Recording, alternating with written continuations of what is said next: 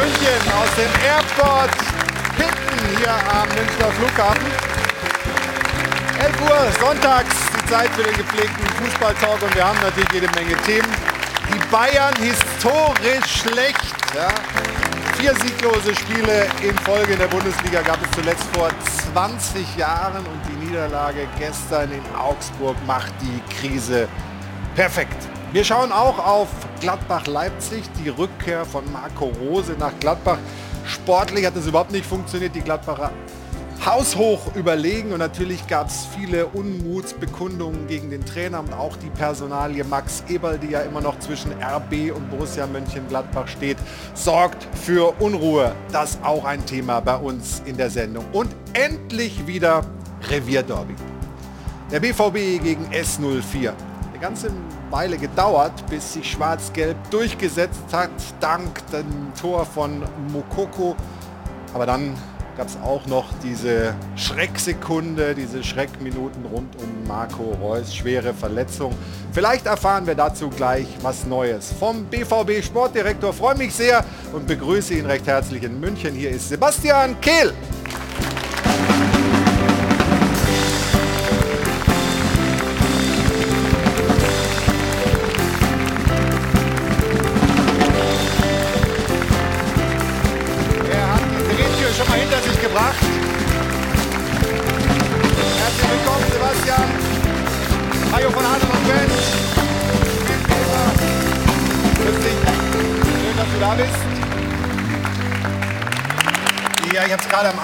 Gesagt, ähm, gewonnenes Derby, da ist die Laune erstmal gut, aber natürlich der große Schreck, Marco Reus.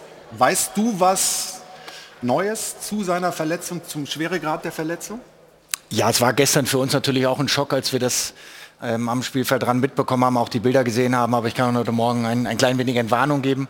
Ähm, die Untersuchungen, die wir gestern gemacht haben, ähm, haben keinen Bruch äh, ähm, gezeigt und äh, eine Außenbandverletzung im Sprunggelenk. Aber auch nicht so gravierend, dass jetzt die WM womöglich gefährdet ist. Ähm, Marco wird äh, drei, vier Wochen ausfallen und uns dann hoffentlich wieder zur Verfügung stehen. Das sind doch schon mal gute Nachrichten zum Anfang des Stahlwerk Doppelpass. Also da freuen wir uns doch drüber in München, oder? Dass Marco Reus nicht so schwer verletzt ist, wie viele das befürchtet haben und wie es auch die Bilder haben vermuten lassen. Wir haben gestern nach dem Spiel euren Trainer mal gefragt, ähm, wie er die Be Arbeit von Sebastian Kehl bewertet und er hat da eine klare Meinung zu und er hat auch eine klare Erwartungshaltung für den heutigen Doppelpass ausgesprochen. Der Austausch mit Sebastian ist nicht nur eng, sondern hervorragend und natürlich hat er einen riesigen Anteil an diesem Derby-Sieg und, und all, all dem, was wir gerade hier machen. Ich wünsche ihm morgen einen guten Doppelpass, er soll viel Kleingeld mitnehmen und dann soll er ein paar Phrasen rausknallen. Kleingeld dabei? Ein bisschen was mitgenommen. Okay. Schmeiße ich ansonsten so rein. Okay. Wir freuen uns, äh, dass du da bist und ich freue mich auch auf die weitere Runde. Die ist hochkarätig besetzt. Der erste Gast, den ich vorstelle, passt natürlich auch hervorragend zum Derby. Weltmeister von 1990, Repräsentant von Schalke 04 und Sport 1 Experte. Guten Morgen, Olaf Thon. Hallo. Ich begrüße ebenso den Sportchef von Bild Süd. Hier ist Jörg Althoff. Grüß dich, Jörg. Unser Sport 1 Chefreporter ist auch hier in München, war gestern noch in Dortmund. Morgen Patrick Berger. Schönen guten Morgen, hallo. Vom Kicker heute hier am Start ist Toni Lieto. Hallo.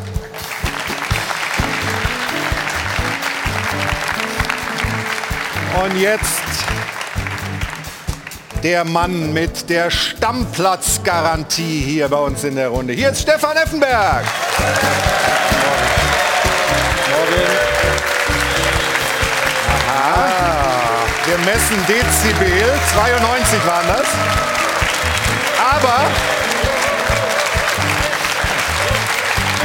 meine Damen und Herren, was wäre was wäre der Doppelpass ohne sie? Hier ist Jana Wosnitzer.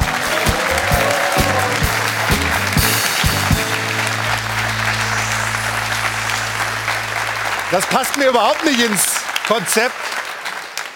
Jana, Stefan hat den Applaus, das Applausduell gewonnen. Sie können sich gar nicht vorstellen, meine Damen und Herren, was das hier...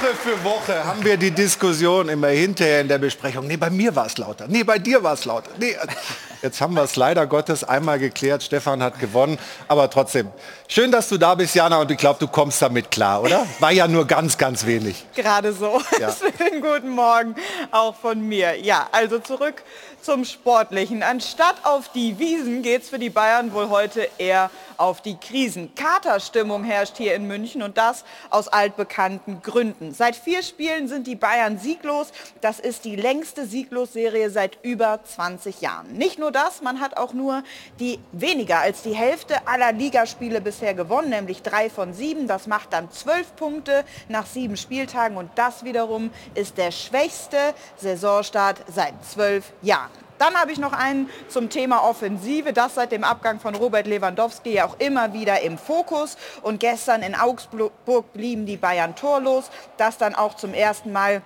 seit über zweieinhalb Jahren. Also das erstmal die harten Fakten von mir zum Spiel. Jetzt gibt es noch die Stimmen zum Spiel von einer der Protagonisten, und zwar vom Trainer Julian Nagelsmann.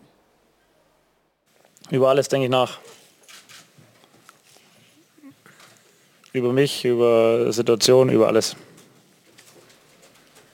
Ja, kurz und knapp, relativ wenig gesagt, am Ende aber dann doch mit ziemlich viel Inhalt, denn der Trainer wirkt schon mächtig ratlos. Ist Nagelsmann noch der Richtige für die Bayern? Das ist unsere Frage der Woche. Diskutieren Sie gerne mit. Die Nummer zum Dopafon ist wie immer die 01379011011 oder Sie machen das wie gewohnt auf Twitter. Ich bin sehr gespannt auf die Reaktion heute und wie immer gibt es zusammen mit dem Automobilclub von Deutschland zwei Tickets zu gewinnen. Diesmal für den Doppelpass on Tour am 25. Oktober in Kaiserslautern. Also machen Sie mit, viel Erfolg und ich bin sehr, sehr gespannt auf die Ergebnisse. Wir alle. Dankeschön, Jana. Und Sebastian, wir fangen mit den Bayern an. Kann man auch aushalten, wenn die Bayern so eine Krise haben, oder? Naja, als wir gestern im Stadion standen, haben den Sieg gefeiert und Nobby Dickeln in dem Moment äh, durchgesagt hat, dass Augsburg 1-0 gegen München gewonnen hat, das ganze Stadion noch mal ein wenig ja. mehr geklatscht hat. Ähm, da waren wir etwas verwundert, weil ich es auch nicht glauben konnte, aber am Ende nehmen wir es natürlich mit. Absolut. Verkehrte Welt ein bisschen bei den Bayern. Die beste Chance für die Bayern hat der Torhüter Sebastian, nee, Norman Soleder legt den Finger ein bisschen in die Wunde beim Rekordmeister.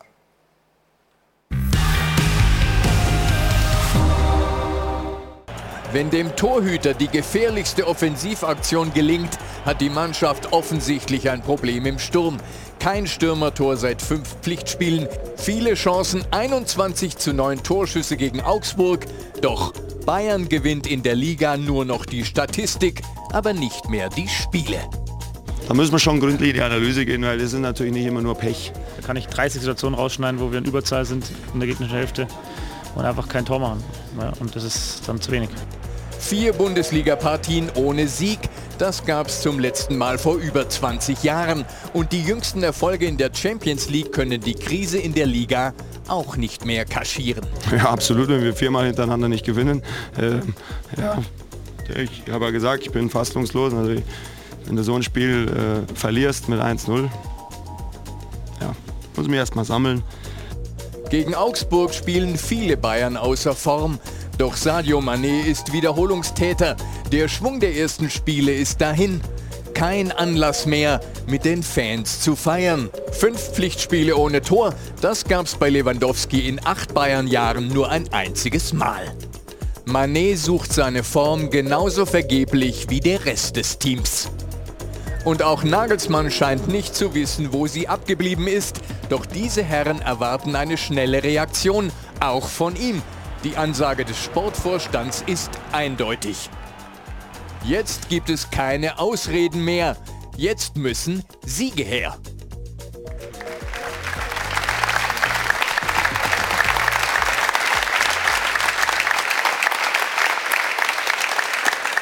Stefan, was ist los bei den Bayern?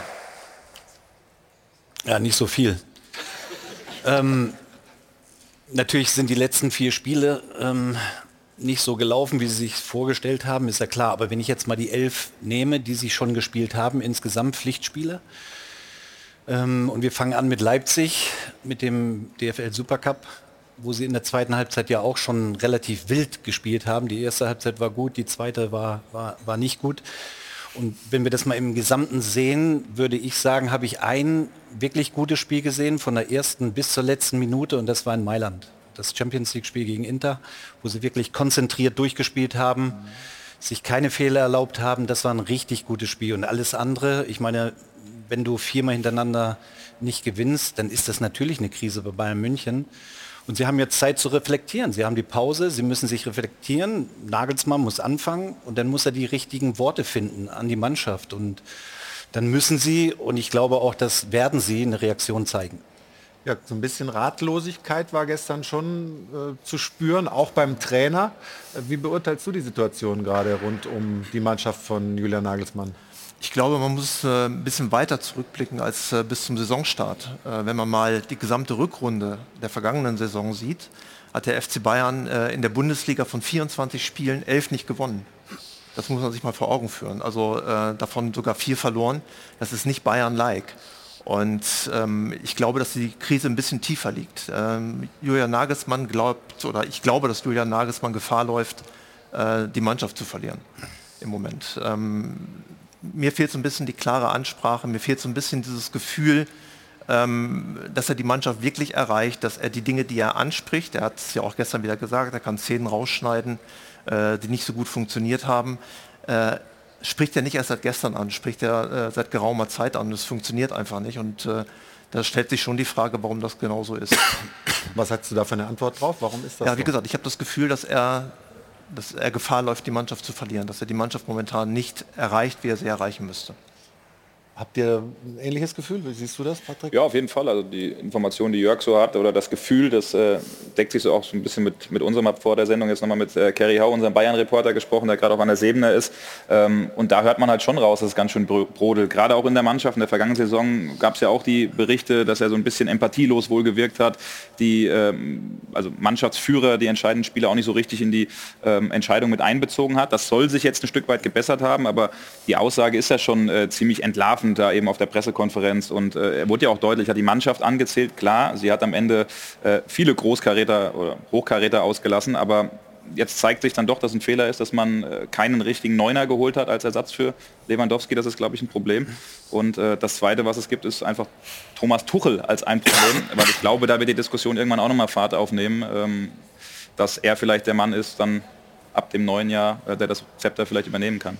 Olaf Stefan hat hier in der Sendung schon oft gesagt, ja, als Bayern-Trainer brauchst du bestimmte Fähigkeiten, die über das rein Fußballlehrermäßige hinausgehen, über Wir das haben ja etliche kennengelernt. Ja, ja. Ne? Welche sind es deiner Meinung nach? Also was musst du haben, um so einen, so einen großen Kader mit, mit, mit vielen Superstars irgendwie gut zu führen? Ja, der FC Bayern hat sich ja entschieden, einen jungen Trainer zu wählen der sicherlich seine Erfolge da auch ähm, gesammelt hat in Leipzig, ähm, Hoffenheim. Aber ähm, ich weiß auch noch, ähm, als ich zum FC Bayern kam, Jupp Heynckes, der war ja auch noch nicht der, der er am Ende seiner Karriere war. Du hast ihn auch noch kennengelernt in Gladbach und der hat sich halt entwickelt. Und ich glaube, so ein Julian Nagelsmann, der wird sich auch entwickeln. Aber äh, zu der Problematik würde ich ähm, noch mal was sagen. Ich glaube, ähm, der FC Bayern hat sich blenden lassen durch die guten Ergebnisse am Anfang der Saison und ähm, haben das so laufen lassen. Ich glaube, die haben die Gegner dann unterschätzt. Die haben gedacht, das läuft so. Und ich gebe mir auch recht, die haben keinen adäquaten, richtigen Mittelstürmer. Ähm, der dann auch Kopfballtore macht. Weltklasse-Spieler, Manet, alles gut und schön. Aber es passt nicht. Es ist nicht rund und sie sind ausrechenbar. Aber ist das nicht so einfach, das jetzt nur auf eine fehlende Neun zu kaprizieren? Also ich glaube, und das weiß jeder, dass eine hohe Qualität ja da ist im Kader. Und das jetzt zu sagen, die, sie kreieren ja die Chancen und lassen sie liegen. Also und wir wollen jetzt auch nicht mehr über Lewandowski reden. Er ist weg und es war auch die richtige Entscheidung, weil wenn du einen Spieler hast, der unbedingt weg will, dann macht die Tür auf. Der Vertrag lief noch ein Jahr so und dann ist das Thema auch erledigt. Sie haben nach wie vor eine unglaubliche Qualität. Wir schauen immer so in die Offensive und was sie liegen lassen, ob es jetzt gegen Gladbach war, oder gegen Union zum Teil ja auch oder gegen Augsburg. Aber die Fehler liegen ja auch im defensiven Bereich, ja? bei Standardsituationen, wo sie eben dieses eine Tor gestern zum Beispiel bekommen, was das Spiel denn entscheidet. Ich glaube, um nochmal auf das zurückzukommen, was Olaf gerade angefangen hat zu erzählen mit, mit dem Jupp Heynckes oder mit dem Ottmar Hitzfeld, du musst halt bei Bayern München, wenn du diese Qualität hast, den musst du jetzt keinen Laufpass oder, oder Laufweg oder, oder irgendetwas zehnmal erklären, sondern das wissen sie. Sie wissen, was sie zu tun haben und ich glaube, dieses Zwischenmenschliche ist ganz, ganz entscheidend bei Bayern München. Und da muss Nagelsmann lernen, was aber auch logisch ist, weil er noch jung ist. Aber du weißt auch, dass der ähm, unser Trainer ähm, Jupp ähm, sehr penetrant war, wenn es um spezielle einfache Sachen ging, ABC, Kopfball dahin köpfen, wo er ja, herkommt. Nur ein ja. Beispiel, ja, weil gestern das Gegentor ähm, mit Sané, äh, der sich einfach so locker da wegschubsen lässt. Man sagt ja immer Stürmer. Sollen wir uns das mal anschauen, weil, vielleicht das Tor, weil das macht ja dann ein bisschen mehr Sinn für unsere genau, Zuschauerinnen genau, und Zuschauer, das da, auch nachzuvollziehen. Da darf man sich einfach nicht, sich nicht so wegdrängen. Wir sehen das hier ein Schubser, der schaut nicht nach hinten. Und das sind so Kleinigkeiten. Und da müssen die Trainer schon im Vorfeld bei einer Weltklasse-Mannschaft sind halt diese Dinge auch wichtig. Und die muss gestern, man ansprechen. Ich fand es gestern sehr bemerkenswert, dass äh, Hasan Salihamidzic nach dem Spiel sagte, wir müssen besser dagegenhalten. Äh, also sie haben sich schon irgendwie in den Zweikämpfen gegen eine Mannschaft, die sehr körperlich gespielt hat, die ähm, ja, vorne gepresst hat, die sie früh angelaufen ist, äh, haben sie sich wirklich schwer getan, so ein bisschen den Schneid abkaufen. Ja, aber dann muss ich dazwischen hauen. Ja, da, da muss ich dazwischen hauen. Genau. Also ich, ich feiere Sané im Spiel Mittellinie nach vorne, mit ja. allem Kreativen, was er, was er kann und drauf hat, überhaupt keine Frage. Aber ein Spiel wird eben auch in der anderen Hälfte des, des Spielfeldes entschieden. Und das war genau diese Szene. Du kannst dich nicht so wegschubsen lassen und das, da fällt das Tor. Also es geht nicht. Da musst du hellwach sein von der ersten Sekunde. Das war nicht in diesem Zweikampf und das ist zu billig. Das ist zu billig. Also Jupp, äh, Jupp Heynckes damals, wenn er das gesehen hätte, ja. oh, oh, ja, wäre nicht schön. Ja, das, das wäre nicht schön. Da sind schon ein paar Kleinigkeiten, aber auch, die nicht funktionieren, wo man denkt, das muss doch was Elementares sein und das müssten die eigentlich drauf haben. Ich kann mich erinnern, da zwei, drei Szenen gestern. Äh, die Bayern führen den Ball und von hinten kommt Davis angespurtet mit einem mit einem Riesensprint. Äh, der kriegt dann auch den Ball und der Ball, der dann in die Mitte kommt, der bleibt direkt beim ersten Verteidiger hängen. Also so Bälle müssen dann auch ankommen. Ja? Und äh, klar ist das das Problem, dass sie im Moment keinen einzigen haben, der äh, viele Tore schießt aber die haben genug, die das könnten. Ja. Musiala, Sané, äh, Gnabry, auch Thomas Müller. Sie schaffen es halt im Moment nicht, das auf mehrere Schultern zu ja, verteilen. Ja, aber entscheidend ist ja in dem Spiel, wir, wir nehmen immer die Offensiven und die Künstler und die Kreativen. Aber die Spiele, und das wissen wir ganz genau, werden natürlich im Zentrum und in der Defensive dann ja, drei oh, Euro. endlich! Ja, da fasse ich doch besonders gerne auf bei Stefan. nach elf.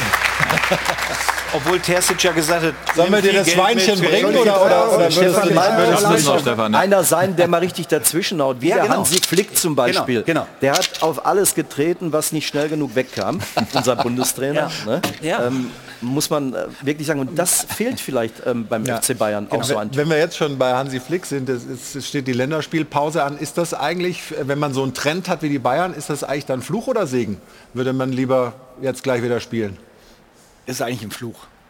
Weil man nicht die Möglichkeit hat, mit der Mannschaft jetzt an diesen Themen zu arbeiten. Heute Morgen, weiß ich nicht, ob noch Auslaufen Ja doch, die ist. haben 10.28 Uhr ähm, sind sie wo rausgekommen und haben ja, da Auslaufen gemacht. Die haben kein Auslaufen mehr und dann ist man ja eigentlich bis nächste Woche Dienstag, Mittwoch äh, gar nicht mehr als Gruppe zusammen. Dann kommt man wieder zurück. Dann ist das Spiel eigentlich viel zu lange her. Die Jungs haben wieder Erlebnisse bei den Nationalmannschaften gesammelt. Und eigentlich will man das dann auch nicht mehr hören.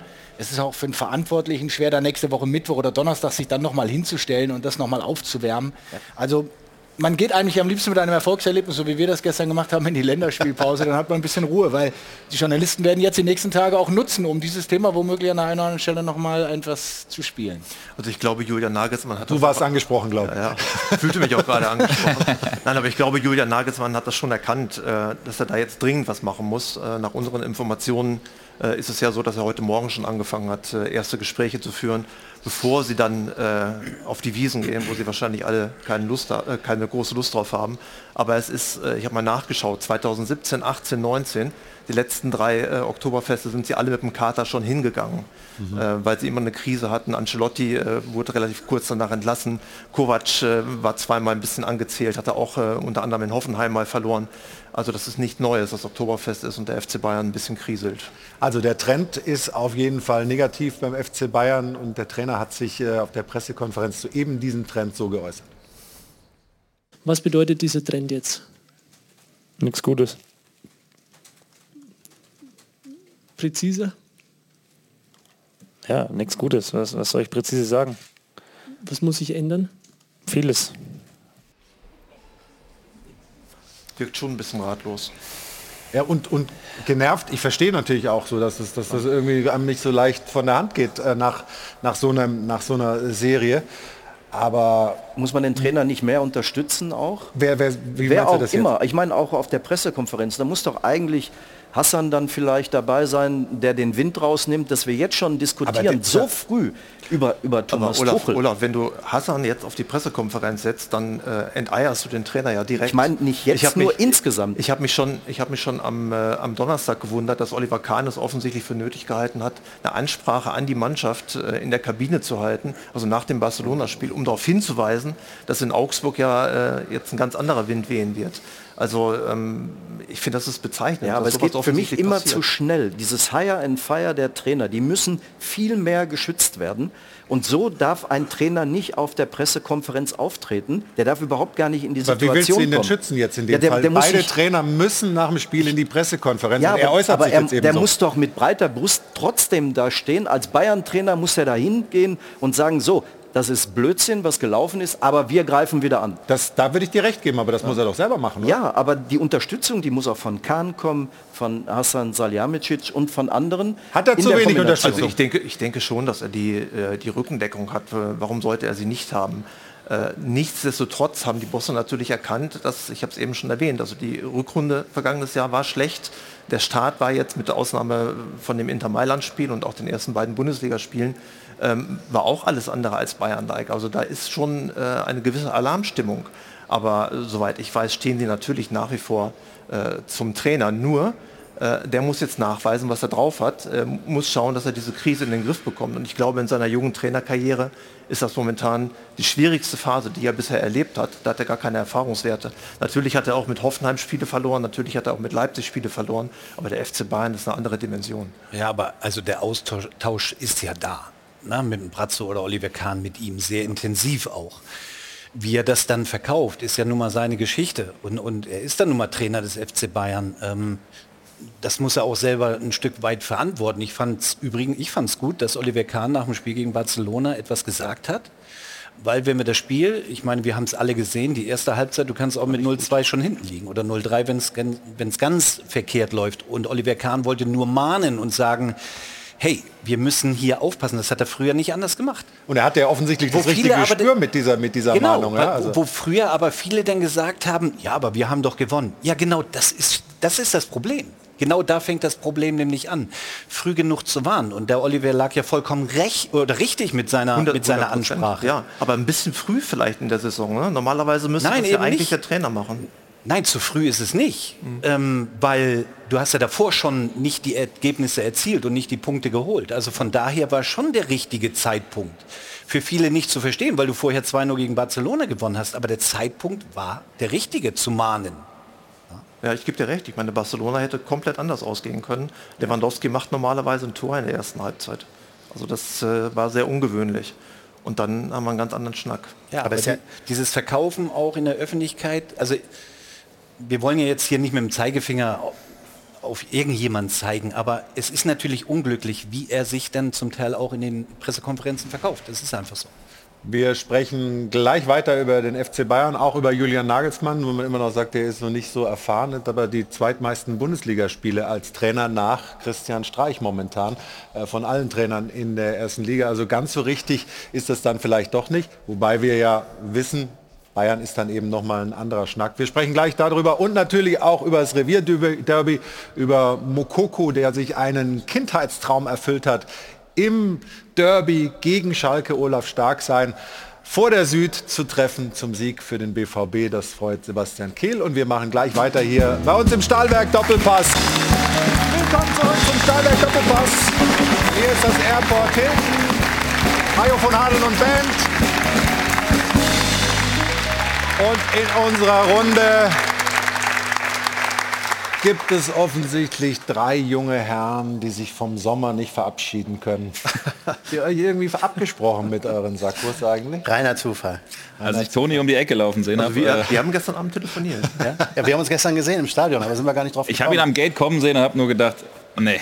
Aber äh, Florian, danke für den jungen Herrn. Ja, ja, absolut. Aber ihr wisst schon, dass wir live drauf sind. Ne? Nur mal so.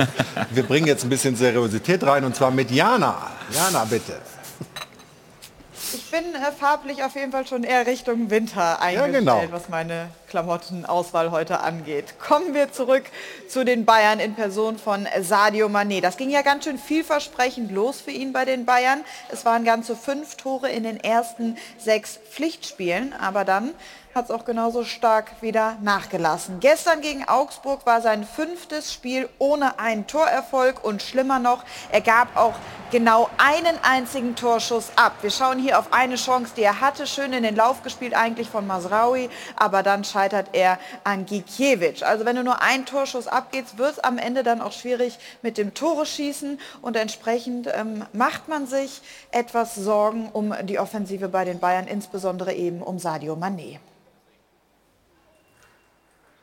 Ihr euch auch, Stefan? Meinst du, ähm, dass es da ein längeres, substanzielleres Problem gibt, was äh, die Also- Spieler angeht, die Tore schießen sollen beim FC Bayern? Die können das ja eigentlich alle. Grundsätzlich will er ja in jedem Spiel logischerweise treffen. Ähm, er weiß da auch, das war eine Riesenmöglichkeit, die er vielleicht vor drei, vier Wochen noch reingemacht hätte. Aber ich würde jetzt nicht so ins Detail dort gehen, sondern manchmal ist es ja auch so, wenn du nur Analysen machst und nur erklärst, ähm, dann blockiert das vielleicht einen Spieler noch mehr. Also ich, dass er es kann, das hat er bewiesen. Also nicht nur in Liverpool, sondern auch am Anfang bei Bayern München. Also ähm, ich würde ihn einfach weiter logischerweise spielen lassen, gar nicht so viel reden und einfach mach doch, was du willst, weil du kannst es doch. Vielleicht das mal mit an die Hand geben und dann wird es auch wieder laufen. Da hast du natürlich schon diese Problematik. Ne? Leistungsprinzip, äh, viele ähnliche Spieler, die offensiv ausgerichtet sind, die Tore schießen wollen, die Tore schießen können, die ihre Qualitäten natürlich auch selber hoch einschätzen, zu Recht. Und das muss Julian Nagelsmann jetzt managen. Ich meine, normalerweise musst du einen Spieler, wenn du das Leistungsprinzip ansetzt, der fünf Spiele keine Tore schießt, musst du rauslassen. Wird natürlich ein bisschen schwierig, wenn es der Königstransfer ist. Also ganz, ganz schwierige, schwierige Mengelage, um diese, ja, diese Befindlichkeiten in der Mannschaft auch zu managen. Siehst du eine Möglichkeit, auch ohne einen klassischen Mittelstürmer, ich meine, es gibt ja einige Mannschaften auch in Europa, die ganz im oberen Regal unterwegs sind, die ohne eine ganz klare Nummer 9 spielen, finde- erfolgreich zu sein? Ich finde, man muss ihn im Kader haben. Ob der dann immer Stammspieler sein muss, aber man braucht eine Waffe für so einen Moment, wenn du zurück bist. Reicht dir Schuppomoting da nicht? Ja, du brauchst eigentlich einen, einen sehr guten Kopfballspieler, ähm, der dann auch mal ähm, als Stoßstürmer operieren kann, die Bälle festmacht, auch den man einfach mal vorne anspielen kann, dass die anderen nachrücken, einfach um flexibler spielen zu können. Und da, glaube ich, muss der FC Bayern noch was tun, so einen Mann zu finden. Ich meine, das war ja beim BVB auch ein Thema. Ja? Sebastian Aller ist geholt worden, unter anderem, weil er dieses, äh, dieses, dieses Schema genau erfüllt, dann diese äh, furchtbare Erkrankung. Und dann hat man auch vor der Überlegung gestanden, machen wir da noch was? Und, hat jetzt mit Toni Modest eben noch mal jemanden geholt aus diesen Überlegungen, weil so ein Spielertyp einfach Also bevor benötigt du wird? antwortest, muss ich sagen, ein Was? toller Transfer, ähm, auch wenn er jetzt nicht super gespielt hat, hat aber schon ein entscheidendes Tor gemacht beim 1 zu 0 Sieg. Aber ich finde, in der Situation war es genau richtig, so einen Mann zu verpflichten.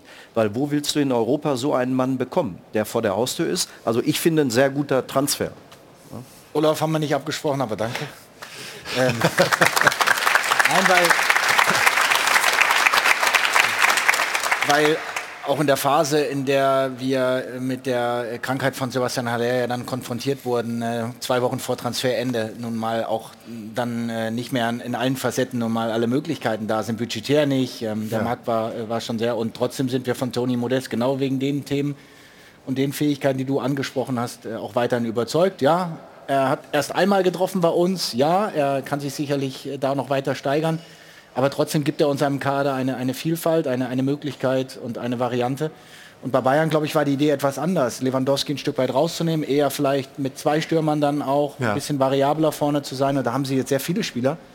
Und auch bei uns im Kader ist es so, dass sich dann so dieses Haaland-Thema, was ja auch bei uns sich aufgebaut hat, eine starke Fokussierung auf einen Spieler, das ist auch eine Chance für alle drumherum, Torgefahr zu erzielen. Den Eindruck hatte man bei den Bayern ja auch anfangs Genau. der Saison, dass da auch Deswegen eine gewisse sehe ich da Befreiung eigentlich in der Offensive bei Bayern München ehrlich gesagt kein Problem.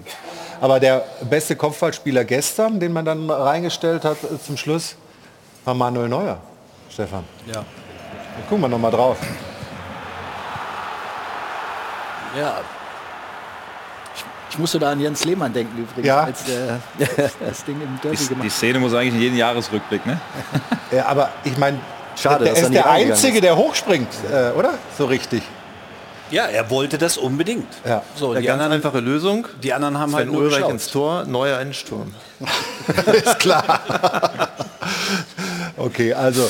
Nein, das Scherz Bayern- beiseite. äh, Habe ich schon verstanden, dass du das nicht ganz ernst gemeint hast. Ähm, ja, das Bayern-Thema wird uns weiter beschäftigen, ähm, wird sicherlich auch ein bisschen, das hast du ja auch antizipiert, durch die Länderspielpause weiter gären. Aber wir haben ja auch eine Frage der Woche gestellt, eine durchaus provokante Frage der Woche. Und deswegen, Jana, bin ich ganz gespannt, was unsere Zuschauerinnen und Zuschauer da so für Meinungen hinterlassen haben. Wie sieht's aus? Verrate es dir sofort, Stichwort provokant, den äh, reiche ich noch kurz nach. Unsere Fans im Netz sind ja auch immer gerne provokant. Zum Thema Sadio Mané habe ich noch was ganz Lustiges gefunden mit einem Augenzwinkern. Bayern-Fans, wenn sie Mané sehen, Google Rückgaberecht bei Spielertransfers? Fragezeichen. Soweit ist es schon bei den Fans. Kommen wir also zur Frage der Woche. Da sieht es ehrlicherweise gar nicht so übel aus. Kriegt Nagelsmann weiterhin die Bayern in die Spur? Da sagen 60 Prozent immer noch ja, der Glaube ist da. Nur 40 Prozent sagen, er ist mit seinem Latein am Ende. Im Netz heißt es, bei allen Spielen, die Bayern nicht gewonnen hat, gab es aber immerhin die Chance auf den Sieg. Alle hätten theoretisch gewonnen werden können. In der Champions League wurden die Siege gegen starke Gegner eingefahren. Es braucht eine bessere Abstimmung, mehr Konsequenz, eine durchgängige Balance, aber eben keinen neuen Trainer. Ja, und die echte Gradmessung, die kommt dann jetzt in den nächsten Spielen nach der Länderspielpause. Da geht es nämlich dann gegen Leverkusen und Dortmund. Da gibt es also dann die wirkliche Standortbestimmung unter Julian Nagelsmann. Das also aus dem Netz. Hören wir uns jetzt noch Ihre Meinungen zu Hause am Dopafon an. Er wird sich kurz schütteln, er wird den Mund abputzen und wie ich Nagelsmann kenne, wird er knallhart daran arbeiten, wieder in die richtige Spur zu kommen. Jedes Mal muss ich mich darüber ärgern, wie die Aufstellung ist und welche Zusammenstellung er während des Spiels hat. Ich finde nicht, dass der der richtige Trainer ist. Nagelsmann wird maßlos überschätzt. Der Nagelsmann ist immer noch der richtige Trainer für Bayern München. Nur der muss die Spieler mal ein bisschen härter dran nehmen. Die meinen, die Bayern brauchen nur auflaufen, dann gewinnen sie schon. Und so einfach geht das nicht. Ich glaube, dass die Bayern im Moment zu viele Spieler haben, die hauptsächlich international gesehen werden wollen und die Bundesliga als lästiges Anhängsel sehen. Ganz interessante Ansatzpunkte. Zum Teil. Ich habe auch, weiß gar nicht genau, wer es gesagt hat, gestern gesagt, wir verlassen uns vielleicht bei den Bayern auch zu sehr auf unsere Qualität. Ähm, wenn so Ja. Primärtugenden teilweise Also in der- einfach in- in, der Bundesliga nicht 100 Prozent abgerufen. Es, es war ja ganz oft so und auch zu unserer Zeit noch, ähm, wenn die Bayern mal gereizt werden, dann stellen sie die Sinne wieder scharf. Und ich glaube, so eine Phase braucht man auch mal, um sich wirklich zu reflektieren, und zwar jeder Einzelne, nicht nur der Trainer, sondern auch die Spieler, um sich wieder zu fokussieren, dass die Bundesliga eben nicht im Vorbeigang erledigt wird, sondern dass man da auch 90 Minuten hart für arbeiten muss. Und ich glaube, da sind sie jetzt gerade angekommen und deswegen glaube ich persönlich, ist die Pause gut. Du hast zwar gesagt, eigentlich will man, ich weiß, was du meinst, am liebsten am Dienstag oder Mittwoch wieder spielen, aber ich glaube, in dieser Phase ist diese Pause für den FC Bayern jetzt Gold wert, dass sich wirklich jeder hinsetzt und daran arbeitet, was man in der Vergangenheit falsch gemacht hat. Früher, früher hätte die Bayern allerdings schon, hätten schon drei Unentschieden gereicht, um sie zu reizen. Und jetzt kommt noch Das eine Problem ist aber, dazu. die sind ja alle weg. Die kommen ja ähm, nach der Länderspielpause erst dann wieder zusammen. So hat man überhaupt gar keine Zeit, irgendetwas äh, zu regeln. Das ist auch das Problem. Also Julian Nagelsmann hat ja bisher nachgewiesen, dass er ein guter Trainer ist, dass er ein hochtalentierter Trainer ist, wahrscheinlich sogar einer der besten, die wir in Deutschland und in Europa haben. Was er bisher noch nicht nachgewiesen hat, ist, dass er wirklich ein großer Bayern-Trainer werden kann. Das kann er jetzt beweisen. Die Qualitäten werden sich zeigen in der Krise, ob er den Turnaround schafft. ich meine, man darf auch nicht vergessen, dass er ein paar Sachen äh, grundlegend verbockt hat. Das Pokalspiel in Gladbach äh, vergangenes Jahr, hm. das Ausscheiden gegen Villarreal, das sind natürlich alles Dinge, die noch mitschwingen. Die schlechte Rückrunde habe ich eben auch schon erwähnt. Ähm, also da muss jetzt einiges passieren. Und die Qualität eines Trainers zeigt sich nicht dann, wenn alles läuft und alles äh, easy ist, sondern dann, wenn Krise ist. Und die nächsten Spiele, Leverkusen, Dortmund, da wird sich zeigen, ob er die richtigen Hebel gefunden hat. Ja, und was ja schön ist für die Bundesliga im Allgemeinen, sind mal andere Mannschaften oben. Jetzt momentan heute, Freiburg und Union spielen noch, der BVB nach dem Sieg äh, gegen Schalke gestern und darauf wollen wir jetzt kommen. Unser nächstes Thema hier im Stahlwerk Doppelpass. Derbys produzieren Helden. Manchmal sind es ganz junge.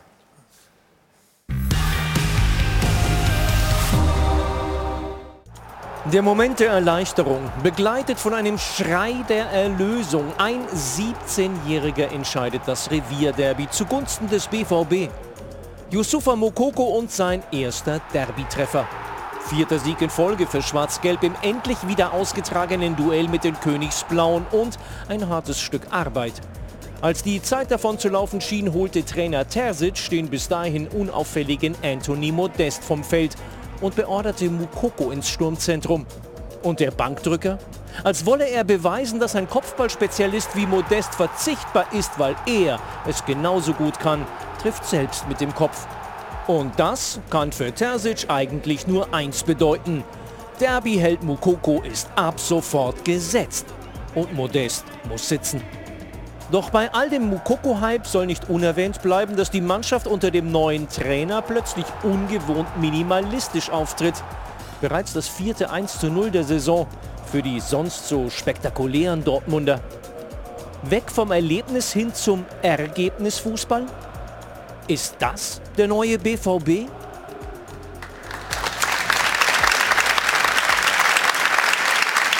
Ist er das? Ein neuer BVB? Es ist sicherlich ein Teil unserer Analyse gewesen, ähm, das Defensivverhalten zu verbessern. Wir haben ja daher auch äh, in der Innenverteidigung ähm, Transfers getätigt, die uns äh, besser machen, weniger Gegentore zu kassieren. Das hatten wir vorhin schon das Thema, da zahle ich jetzt keine drei Euro, deswegen brauche ich es nicht aussprechen. Aber wir haben es geschafft, ähm, bereits schon äh, viermal zu null zu spielen und in dieser Saison einfach eine Stabilität auch zu erreichen, die uns gut tut. Und trotzdem wird dem BVB immer auch ein Offensivgeist, immer auch Mut, immer auch eine gewisse individuelle Qualität ausmachen. Und wir werden auch noch mehr Tore schießen, als wir aktuell tun. Jetzt haben wir Mokokos Tor ja gerade noch mal gesehen. Wir haben ja auch so ein bisschen ähm, in dem Fall auch provokant gesagt, jetzt muss der immer spielen und äh, Modest eher auf der Bank sitzen. Wie ist die Situation rund um äh, Mukoko? Ich habe so ein bisschen wahrgenommen, dass er nicht immer ganz zufrieden war in der Zwischenzeit. Wie, wie, wie macht das der Trainer? Wie handelt er das mit, mit diesem jungen, echten Juwel? Ja, Edin hat das ja gestern auch nach dem Spiel gesagt. Er unterhält sich sehr, sehr viel mit Yusufa, gibt ihm sehr viele Tipps. Er ist ein sehr junger Spieler, der auch in so einer Phase sehr eng auch geführt werden muss. Ähm, wir von Vereinsseite versuchen ihn auch immer wieder mitzunehmen. Und natürlich hat er große Erwartungen. Er kommt nun mal aus einer, aus einer Jugendphase. Er war im Grunde genommen der größte Stürmer, den wir bei Borussia Dortmund im Jugendbereich hatten, hat alles in Grund und Boden geschossen. Hat die nächste Geschichte gestern geschrieben, indem er nämlich der jüngste Derby-Torschütze der, ähm, der Geschichte von Borussia Dortmund ist.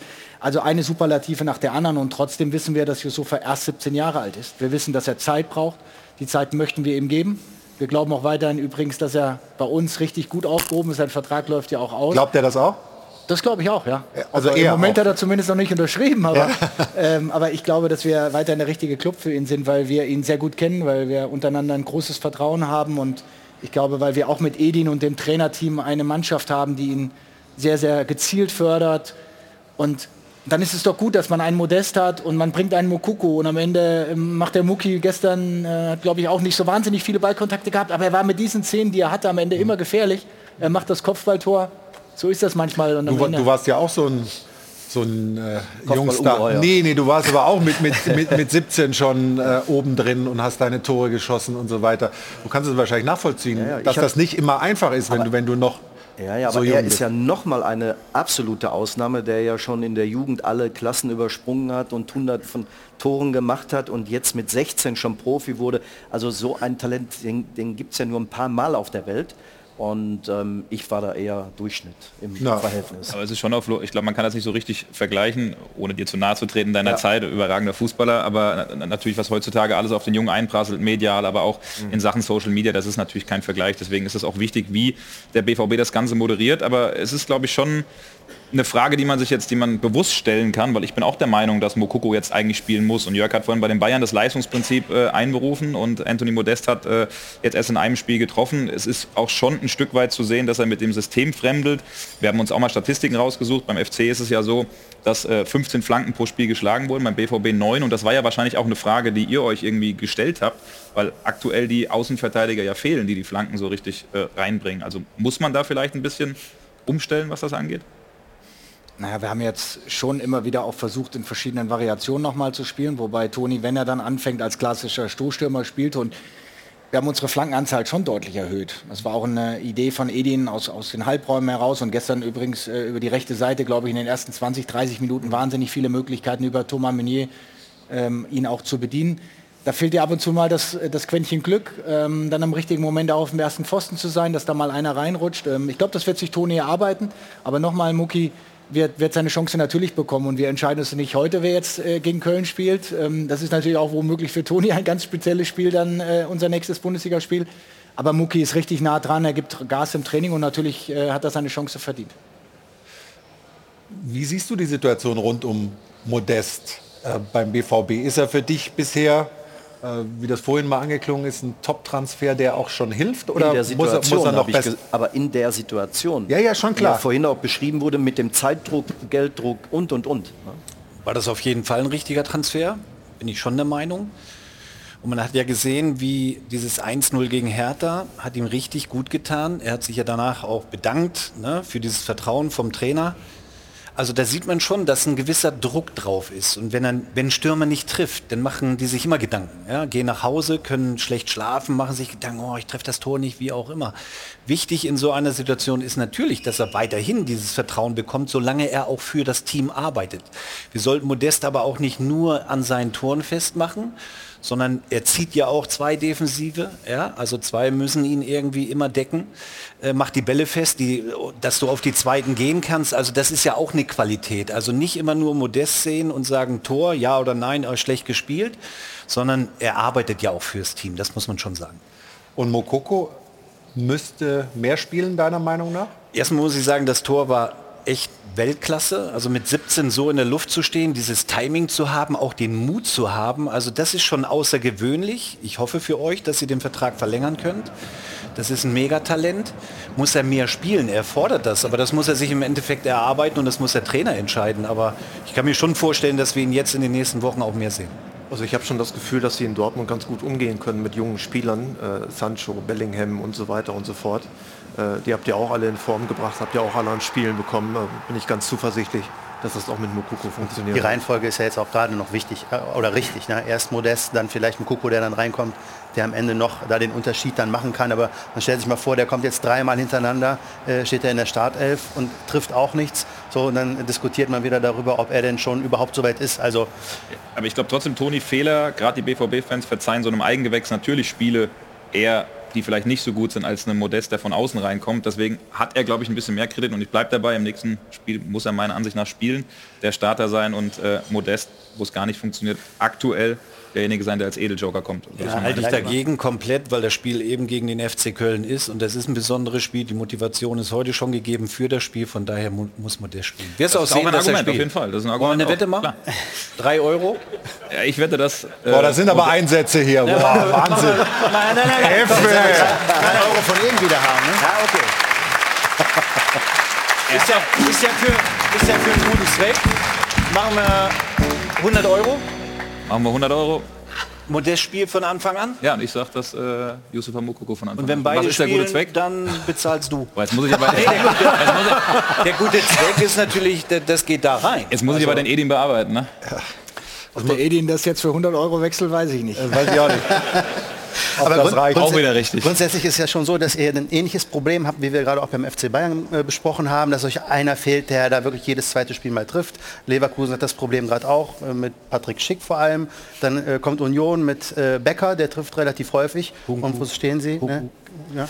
Aber welche Diskussion auf jeden Fall relativ schnell beendet sein wird, ist aufgrund der vielen Spiele, die wir haben werden. Denn wenn wir jetzt starten in, in zwei Wochen, dann haben wir alle drei Tage Spiele. Und dann sind wir froh, dass wir doch eine gewisse Breite, auch eine gewisse Vielfalt haben.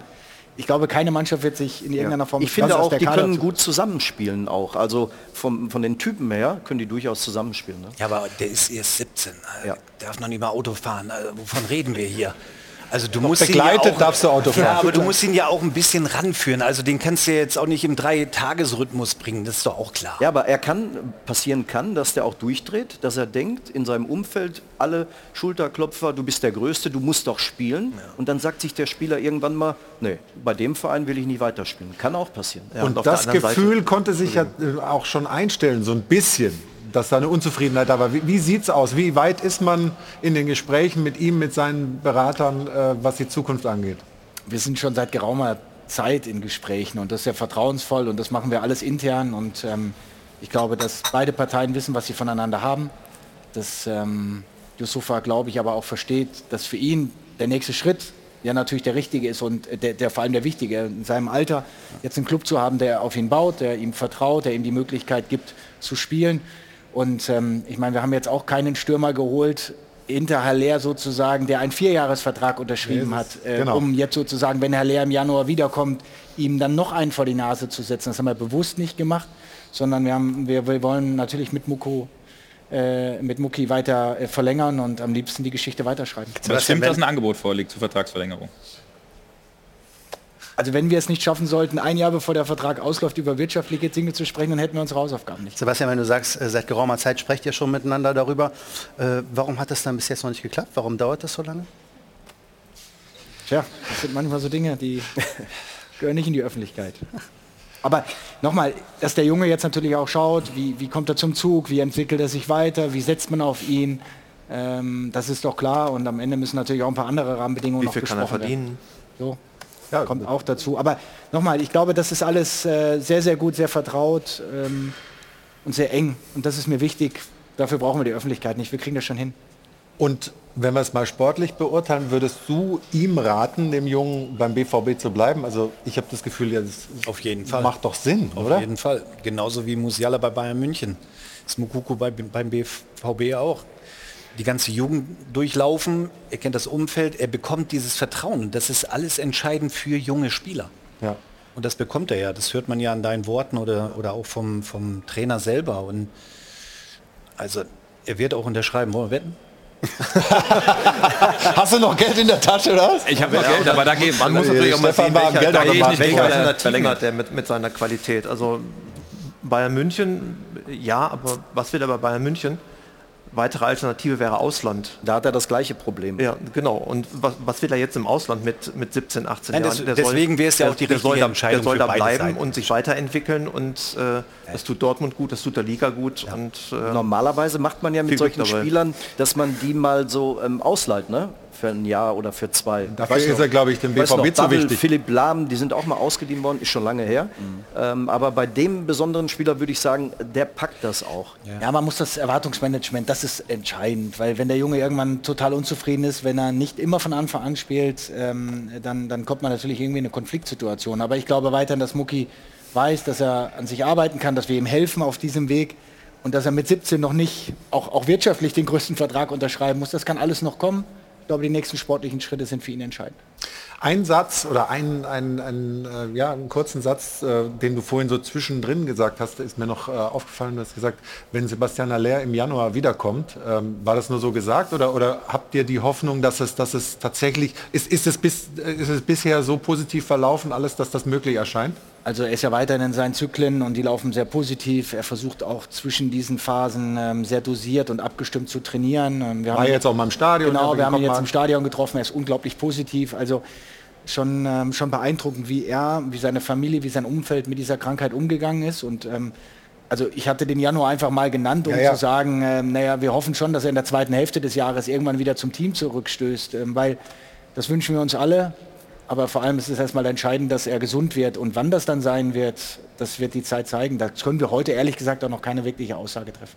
Okay, aber wir freuen uns, dass es bisher offensichtlich, sofern man das bei dieser Diagnose sagen kann, eben positive Zeichen gibt. Ja. Äh, und wir drücken da weiter die Daumen für Sebastian Aller, dass die Heilung da weiter so fortschreitet. Wir haben ja auch gehört, äh, Marco Reus, äh, nicht so schlimm wie befürchtet über ihn und über das, was so in drei, vier Wochen Fehlen ausmacht. Ähm, für den BVB wollen wir auch gleich noch ein bisschen sprechen. Nach einer Pause. So sieht es hier aus, liebe Zuschauerinnen und Zuschauer in München. Das Airport Hilton und so von innen. Hajo von Hadel und Band. Und das ist unsere Runde heute. Sebastian Kehl hier. Wir sind mitten in der Diskussion über den BVB nach dem Derby gestern. Und Stefan und ich waren kurz vor der Tür, um mal zu gucken, wie sich das Wetter entwickelt. Machen wir öfter mal in der ja. Werbepause.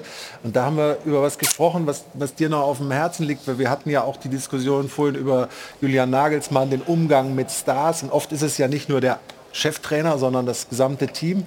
Und beim BVB haben sie da eben sind sie auch gut aufgestellt, was das Ja, also es liegt mir nicht am Herzen, aber ähm, dass sie den Peter Hermann eben im Trainerteam haben, das ist ein ganz entscheidender Baustein eben für diesen jungen Trainer. Richtig? Ja. Ja, schau, mehr brauche ich nicht sagen. Sehr gut. Dann haben Nein, aber das war ja bei Bayern München auch damals so mit Hermann Gerland. Ne? Ja. Oder äh, Peter Hermann, wie gesagt, der jetzt bei euch im Trainerteam ist, das ist so wichtig in der Kommunikation mit den jungen Spielern, mit dieser Erfahrung, das ist Gold wert. Warum nimmt Hansi Flick Hermann Gerland mit zur WM? Genau. So. Bei, bei Schalke Schade, dass der beim FC Bayern nicht mehr bei Schalke, ist, bei Schalke war es auch so in der Zweitligasaison. Da haben sie dann im Februar und im März Peter Hermann dazu geholt mhm. und haben tatsächlich auch gesagt, Leute, das ist ein, also an die, an die Mannschaft, Leute, das ist ein Signal, wir meinen das wirklich ernst. Wir holen hier, wir versuchen jetzt hier. Wie äh, klasse äh, muss Besten. der dann sein, dass der BVB dann einen Trainer von Schalke holt? Ja. Also. der ist klasse, oder? Ja, ist wirklich klasse. Einfach ein super Typ, hat eine total gute Art, auch mit den Spielern umzugehen, packt sich die Jungs nach dem Training auch immer noch mal äh, macht, ähm, macht auch Einzeltraining und es geht bei ihm auch gar nicht darum, ob das jetzt ein Mats Hummels ist oder ein Yusufa Mokoko. Am Ende spricht er die auf seine Art einfach an und der, der, der unglaubliche Akzeptanz im Team und, und das war ja auch etwas, was Edin sich gewünscht hat. Ähm, er kannte Peter schon ein bisschen länger ja. und die Zusammenstellung des Trainerteams ist total wichtig. Wir haben vorhin schon kurz über die Verletzung von äh, Marco Reus gesprochen. Es ist offensichtlich nicht ganz so schlimm, aber natürlich, Jana, ähm, hast du ein bisschen im Netz geschaut, was äh, es da so gab äh, für Reaktionen nach dieser wirklich schwer anzuschauenden Szene gestern im Derby? Ja, man muss ja sagen, es war jetzt gar nicht mal wirklich ein Foul, sondern einfach nur ein Zweikampf mit Schalkes Florian Flick. Einfach ungünstig gelaufen für Marco Reus, der da wirklich übel umknickt. Und man hat ja direkt auf dem Spielfeld schon gemerkt, das muss was Schlimmeres sein, denn er hat sich wirklich lautstark über Schmerzen dann beklagt. Und die erste Reaktion kam dann tatsächlich von einem, der direkt daran beteiligt war, nämlich eben Schalkes Florian Flick. Ich weiß gar nicht genau, wie ich ihn getroffen habe. wahrscheinlich mit meinem Knie, weil da habe ich auch eine offene Stelle. Aber im ersten Moment habe ich es natürlich äh, nicht so wahrgenommen und natürlich ja, äh, gute Besserung da auch. Ich hoffe, dass dann nichts Schlimmes ist. Ähm, ja, war keine, auf jeden Fall keine Absicht ja, die kann man ihm bei dem äh, erneuten Sehen der Bilder auch wirklich nicht unterstellen. Deswegen auch von uns natürlich nochmal alles Gute an Marco Reus an dieser Stelle. Aber wir haben ja eben schon von Sebastian Kehl gehört, die WM ist erstmal nicht in Gefahr. Ausfallzeit rund drei bis vier Wochen. Und da muss man sagen, bei Marco Reus weckt das ja immer ganz schnell wirklich unschöne Erinnerungen, denn er hat wirklich eine Verletzungsakte, die lässt sich sehen. Wir haben mal die ja, letzten Verletzungen zusammengefasst. Unvergessen natürlich das Verpassen der Weltmeisterschaft 2014. Das Ganze ja dann auch noch mit dem WM-Titel am Ende, den er dann nur eben aus dem Krankenbett verfolgen konnte. Dann die EM 2016 hat er ebenso verletzungsbedingt verpasst.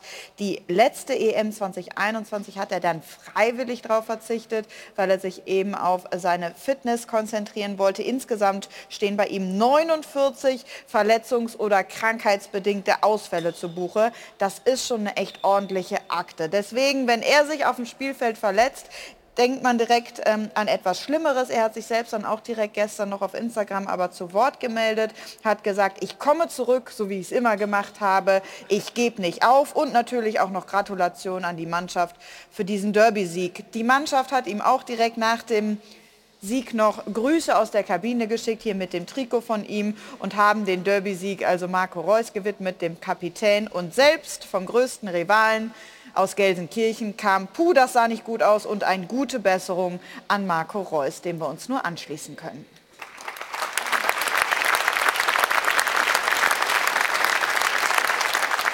Wir machen jetzt hier weiter mit unserer äh, neuen Schiedsrichter-Rubrik. Da fragen wir doch mal den Schiri. Da fragen wir doch mal den Schiri. Wird präsentiert von Das Örtliche. Ohne Schiris fehlt uns was. Danke, Tobi. Und da fragen wir nicht irgendeinen, sondern den Mann, der gestern das Derby geleitet hat. Einen der besten, den wir haben. Wir freuen uns sehr, dass er hier bei uns in der Runde ist. Hier ist Dr. Felix Brüch. Hallo.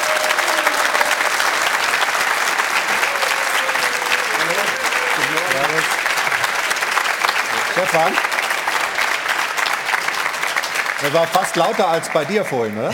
Was war? Das war fast lauter der Applaus als bei dir vorhin. Nö.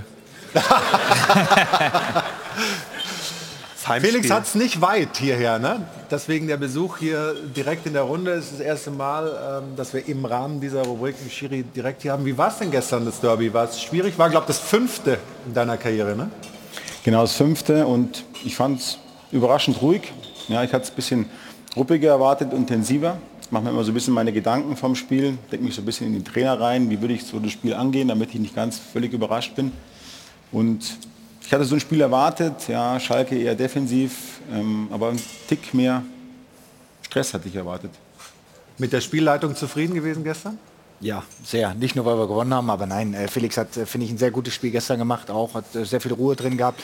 Gab ein, zwei Situationen, Rudelbildung nochmal eine kurze zumindest, aber ich finde, ganz souverän mit der Partie umgegangen und so wie wir dich eigentlich auch kennen, ähm, auch im Umgang mit den Spielern, das ist ja wichtig, gerade in so einem Duell, das gut zu managen, das hat er gut gemacht. Ist denn dieses Derby eines der schwersten Spiele, die man kriegen kann? Grundsätzlich von, von, von allem, was da drumherum auch passiert und auf dem Feld, wie gesagt, gestern paar so kleine Rudelbildungen, aber wir haben da ja auch schon anderes erlebt. Äh, ist das schwierig, äh, Absolut, Duell? ja. das ist eines der größten Spiele, die wir in Deutschland haben.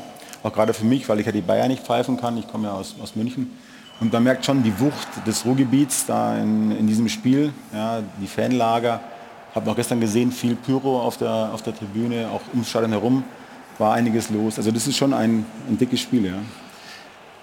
Nimmst du dir dann irgendwie was vor? Also früh äh, für Ruhe sorgen, äh, früh Karten zeigen oder ähm, lässt es auf dich zukommen? Ich würde mich einfach interessiert mich, wie, wie, wie, du da, wie du da reingehst in so ein Spiel. Du hast gesagt, okay, du antizipierst schon ein bisschen, aber dann, wenn das Spiel mal beginnt, kann es ja auch anders laufen, als man sich vorstellt.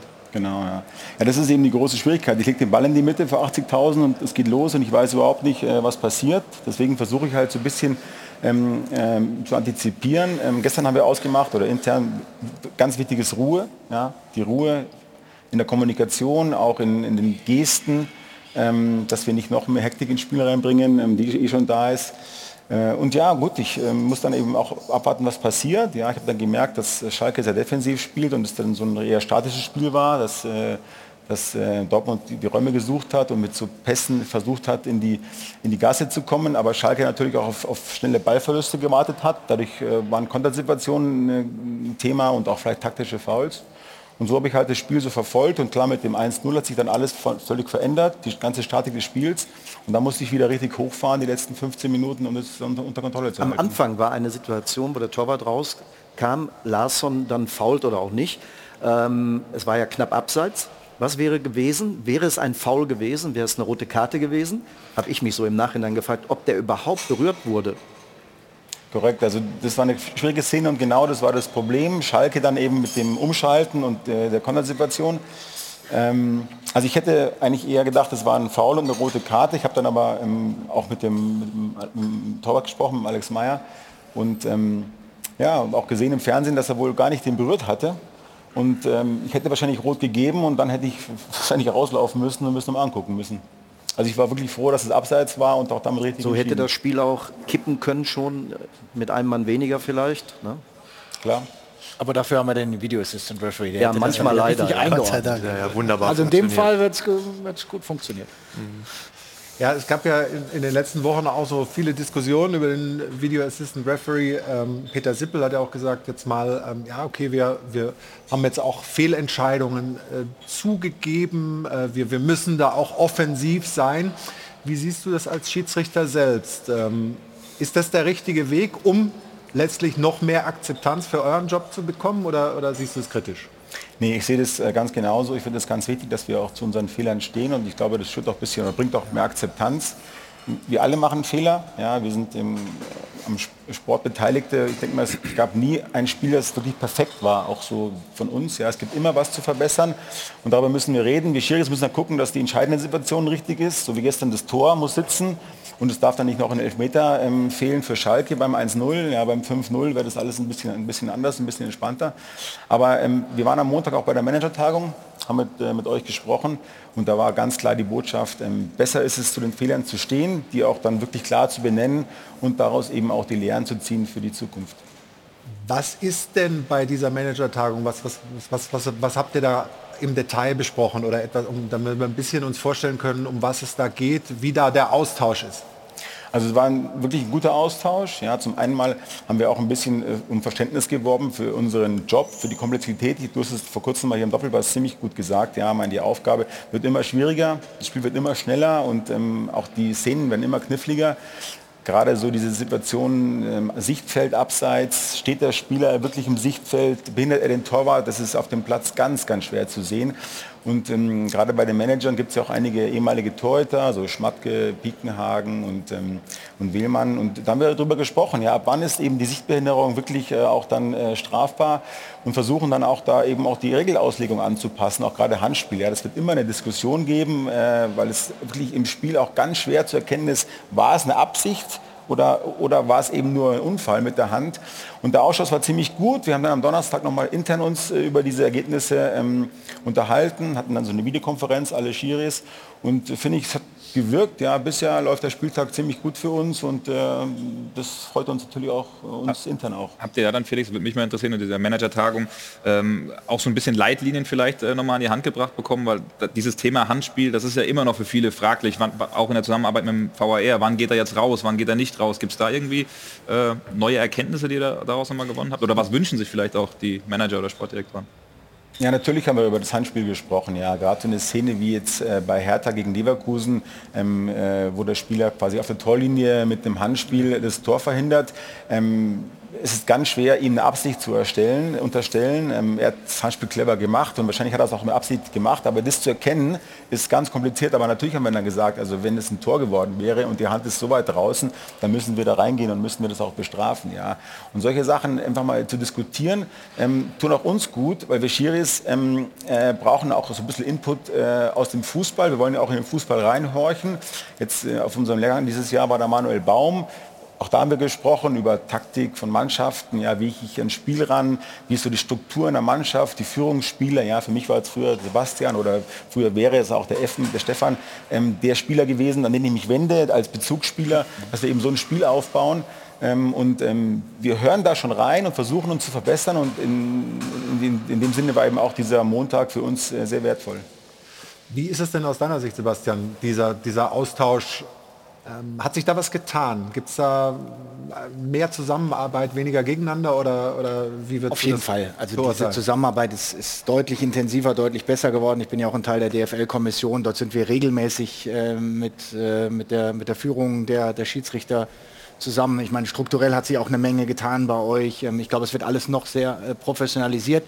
Und trotzdem gibt es an der einen oder anderen Entscheidung auch mal einen Graubereich. Ich glaube, das man, darf man nie vergessen. Ein Schiedsrichter wird nicht immer schwarz und weiß haben. Beim Abseits haben wir es womöglich irgendwann mal äh, die neue WM-Technologie kommt. Aber ich glaube, ein Handspiel ist in, in irgendeiner Form dann auch ab und zu noch mal ein Stück weit Auslegungssache. Und ich habe das trotzdem in, in, Berlin natürlich auch gesehen und über solche Situationen wird gesprochen. Bei uns war auch ein Handspiel, was ich als Handspiel hätte gesehen. Im, ich, ich, glaube, da mehr Hilfestellung, Kommunikation zu haben, Klarheit zu haben, ist für die Zuschauer auch wichtig, weil die können es am Ende nicht verstehen, warum ist das in Berlin eben kein mhm. Handspiel, warum gab es keinen Elfmeter. Und ich glaube, da arbeitet man gemeinsam, damit man nicht gegeneinander arbeitet. Das ist wichtig. Manuel Greffe hat gestern bei den Kollegen äh, vom ZDF, beim aktuellen Sportstudio gesagt, die Schiedsrichter würden sich alleine gelassen fühlen im Sinne von, ähm, wir kriegen nicht ganz klare Richtlinien, was ist jetzt dann zum Beispiel Hand oder was ist Absicht und so weiter. Äh, gehst du da mit oder ist das nur seine Meinung? Nee, eigentlich nicht. Also ich habe es ja gerade schon gesagt, wir haben uns Donnerstag nochmal alle, alle ähm, verbunden, äh, hatten eine Videokonferenz, alle Schiris, alle Videoschiris äh, und Zweitliga-Schiris, die am Wochenende ähm, äh, eingeteilt waren und dann haben wir eben über die Ergebnisse vom, vom Montag gesprochen, aber auch über andere Themen. Also ähm, wir kommunizieren intern sehr viel, was jetzt nicht unbedingt immer jeder äh, erfährt, aber das machen die Mannschaften ja auch. Wir erfahren auch nicht mehr, was die Mannschaften äh, was besprechen. Also das, äh, das, das stimmt nicht und ähm, wir arbeiten. Ja, wir haben auch gemerkt, dass die ersten Wochen unruhig waren. Das macht uns ja auch keinen Spaß. Ja, da sind wir auch nicht zufrieden, wenn es so läuft, aber wir arbeiten dran und versuchen eben Lösungen zu finden für die Zukunft. Dann wünschen wir dabei weiter viel Erfolg und vielen Dank, dass du den Weg, den kurzen Weg hierher, weil du aus München kommst, hier zu uns in die Runde gemacht hast. Felix Brüch, meine Damen und Herren, Dankeschön. Das war unsere Rubrik.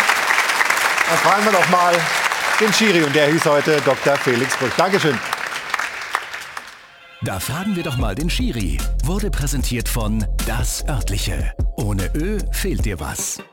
Souverän gemacht, Felix. Kurz Besuch hier bei uns in der Runde. Es gab noch äh, das Lob von Sebastian, ganz souverän gemacht. Hat er auch in der Tat, wie gestern das Spiel, wie die Leitung des Spiels auch. Ähm, kommen wir noch mal zu einem Thema, was ähm, dich, glaube ich, auch unter der Woche ein bisschen aufgeregt hat. Ähm, die Deutung der Reaktion äh, von Mats Hummels nach Spielende ähm, mit dem erhobenen Zeigefinger. Da war viel Diskussion drin. Meinte er damit äh, Marco Reus, meinte er einzelne Spieler? Äh, warum hat er sich da so, ähm, seine Körpersprache angeht, auf dem Feld äh, gezeigt? Wie würdest du das jetzt mit ein bisschen Abstand einordnen? Ganz ruhig ja. und ganz entspannt, denn am Ende wollen wir das doch. Es sind zwei Führungsspieler, es ist unser Kapitän, unser Co-Kapitän.